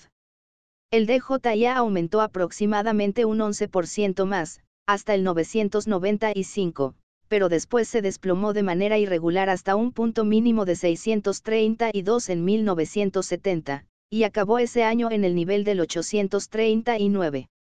La misma debacle experimentaron las cotizaciones de las acciones recientemente emitidas de pequeñas empresas, literalmente con reducciones de cotización que alcanzaron el 90%, de la misma manera que había ocurrido en el receso de 1961 a 1962. Como se señalaba en la introducción, toda la imagen financiera se alteró, aparentemente, hacia unas perspectivas de menor entusiasmo y mayores dudas. Un único dato puede resumir toda esta cuestión. El DJIA cerró 1970 a un nivel inferior al que había alcanzado seis años antes, la primera vez que esto ocurría desde 1944. Estos fueron nuestros esfuerzos para evaluar los niveles alcanzados en el pasado por el mercado de valores. Hay algo que podamos aprender, nosotros y nuestros lectores, de todo ello. En 1948 y 1953 consideramos que el nivel del mercado era favorable para la inversión, aunque con demasiada cautela en el último año, consideramos que era peligroso, en 1959, a un nivel de 584 para el DJIA, y, demasiado elevado, en un nivel de 892, en 1964. Todas estas valoraciones podrían ser defendidas incluso en la actualidad recurriendo a argumentos razonados. En cualquier caso, es dudoso que hayan sido de la misma utilidad que nuestros consejos menos razonados, que propugnan una política de acciones congruente y controlada por una parte, y que desaniman cualquier tipo de esfuerzo para imponerse al mercado, o elegir a los ganadores, por otra parte. En cualquier caso, creemos que nuestros lectores pueden extraer ciertos beneficios de un análisis renovado del nivel en el que se encuentra el mercado de valores, en esta ocasión a finales de 1971, aun cuando lo que vayamos a decir resulte ser más interesante que útil desde un punto de vista práctico, o más hipotético que concluyente. Hay una brillante afirmación al principio de la obra ética de Aristóteles que dice lo siguiente, la mente educada se distingue por no esperar más precisión que la que admite la naturaleza de la cuestión estudiada. Por lo tanto, es igualmente poco razonable aceptar conclusiones meramente probables de un matemático y exigir una demostración estricta a un orador. El trabajo del analista financiero queda en algún punto intermedio entre el del matemático y el del orador. En diversos momentos de 1971, el Dow Jones Industrial Average se encontró en el nivel de 892 correspondiente a noviembre de 1964 que habíamos analizado en nuestra edición anterior. No obstante, en el actual estudio estadístico hemos decidido utilizar el nivel de precios y los datos correspondientes al índice compuesto Standard Poor's, o SIP 500, porque es más exhaustivo y representativo de la situación del mercado general que el DJIA compuesto por 30 acciones. Nos concentraremos en una comparación de este material en los periodos cercanos a las fechas de nuestras anteriores ediciones, es decir, a los periodos de fin de año de 1948, 1953, 1958 y 1963, y además 1968, Respecto del precio actual adoptaremos la cifra de referencia de 100, que resulta cómoda y que se ha registrado en diferentes momentos de 1971 y principios de 1972. Los datos más destacados son los que se recogen en la tabla 3.3. Respecto de las cifras de beneficios, presentamos tanto las que corresponden al último año como la media de los tres años anteriores, para 1971 en materia de dividendos utilizamos las cifras de los dos últimos meses, y para los intereses y precios mayoristas de las obligaciones de 1971 utilizamos los de agosto de 1971. El ratio de precio diagonal ganancia trienal del mercado en octubre de 1971 fue inferior al de finales de año de 1963 y 1968 fue aproximadamente el mismo que en 1958, pero muy superior al de los primeros años del prolongado periodo alcista de mercado. Este importante indicador, por sí solo, no se puede interpretar en el sentido de que indique que el mercado se encontraba en un punto especialmente elevado en enero de 1972. Sin embargo, cuando se introduce en la imagen el rendimiento por intereses de las obligaciones de máxima categoría, las implicaciones resultan mucho menos favorables.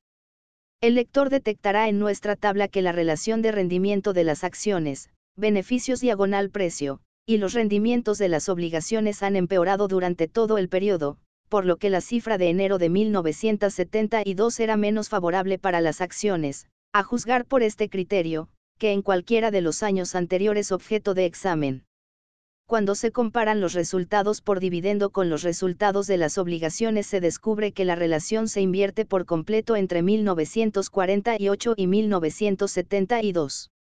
En el primer año las acciones generaban un resultado del doble que el de las obligaciones, en la actualidad las obligaciones arrojan un resultado del doble, o más, que las acciones. Nuestra última valoración es que la desfavorable variación en la relación entre el rendimiento de las acciones y el rendimiento de las obligaciones compensa por completo la mejora de la relación de precio a ganancias de finales de 1971, atendiendo a las cifras de ganancias trienales. Por lo tanto, Nuestra opinión sobre el nivel de mercado de principios de 1972 tendería a ser la misma que la de hace siete años, es decir, que no es atractivo desde el punto de vista de la inversión conservadora. Esta afirmación sería aplicable a la mayor parte de la gama de precios que alcanzó el DJIA durante 1971, entre, por ejemplo, 800 y 950. En términos de oscilaciones históricas de mercado, la imagen de 1971 seguiría dando la impresión de que corresponde a una recuperación irregular en relación con la tremenda recesión sufrida en 1969-1970. En el pasado estas recuperaciones han sido la antesala de una nueva etapa del periodo alcista recurrente y persistente que comenzó en 1949. Esta era la expectación que existía en términos generales en Wall Street durante 1971. Después de la terrible experiencia sufrida por los compradores públicos de ofertas de acciones de baja calificación en el ciclo 1968-1970, es demasiado pronto, en 1971, para animarse a dar otra vuelta en el tío vivo de las nuevas emisiones. Por lo tanto, ese fiable síntoma de peligro inminente en el mercado se echa en falta en la actualidad, al igual que se echaba en falta en el nivel de 892 del DJIA en noviembre de 1964, que analizamos en nuestra edición anterior. Técnicamente, por lo tanto, podría dar la impresión de que la perspectiva apuntaría a otra subida sustancial muy por encima del nivel del 900 en el DJIA antes de que se produjese la siguiente recesión o colapso en serio. En cualquier caso, no podemos dejar ahí esa cuestión, aunque tal vez deberíamos hacerlo. Para nosotros, el desinterés que mostró el mercado a principios de 1971 por las negativas experiencias que se habían sufrido menos de un año antes es una señal inquietante. Puede quedar sin castigo una despreocupación de ese calibre. Tenemos la impresión de que el inversor debería prepararse para una época difícil, tal vez en forma de una rápida repetición del declive de 1969 a 1970, o tal vez en forma de otra racha alcista en el mercado seguida por un colapso aún más catastrófico 3. ¿Qué curso de actuación se debe seguir? Vuelva a leer lo que dijimos en la última edición, que se reproduce en las páginas 94 a 95.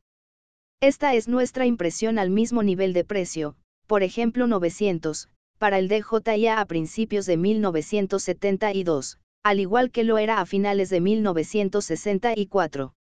Comentario al capítulo 3. Uno ha de tener mucho cuidado si no sabe a dónde va, ya que es posible que no logre llegar allí. Yogi Berra. Pamplinas alcistas. En este capítulo Graham pone de manifiesto hasta qué punto puede ser profético. Examina los dos años siguientes, previendo el, catastrófico, periodo bajista de mercado de 1973 a 1974, en el que las acciones estadounidenses perdieron el 37% de su valor. Uno también fija su mirada en un futuro que estaba a más de dos décadas de distancia, exponiendo los argumentos de los gurús de mercado y de los éxitos de ventas editoriales que ni siquiera estaban en el horizonte de su vida. El núcleo de la argumentación de Graham es que el inversor inteligente nunca debe prever el futuro exclusivamente mediante una extrapolación del pasado. Por desgracia, ese es exactamente el error que cometieron un enterado detrás de otro en la década de 1990. Una sucesión de libros que proclamaban periodos alcistas en el mercado siguieron a la obra del profesor de finanzas de Wharton, Jeremy Siegel, titulada Stocks for the Long Run 1994 y culminaron, en un alocado crescendo, con Dow 36.000, de James Glassman y Kevin Hassett, Dow 40.000, de David Elias, y Dow 100.000, de Charles Cadleck, todos ellos publicados en 1999. Los pronosticadores afirmaban que las acciones habían tenido una rentabilidad anual media del 7% después de la inflación desde 1802. Por lo tanto, concluían, eso es lo que los inversores deberían esperar en el futuro. Algunos defensores de estas teorías alcistas fueron aún más allá. Como las acciones, siempre, habían tenido mejores resultados que las obligaciones a lo largo de cualquier periodo de tiempo que hubiese tenido una duración mínima de 30 años. Las acciones tenían que ser, por naturaleza, intrínsecamente menos arriesgadas que las obligaciones o incluso que el dinero en metálico depositado en el banco. Además, si es posible eliminar el riesgo de la propiedad de acciones simplemente poseyéndolas durante un periodo suficientemente prolongado, ¿qué motivo hay para preocuparse por el precio que se paga inicialmente por esas acciones? Para averiguar los motivos, lea el recuadro de la página 101. En 1999 y principios de 2000, la palabrería y las pamplinas que se decían sobre el mercado y su alza infinita eran omnipresentes.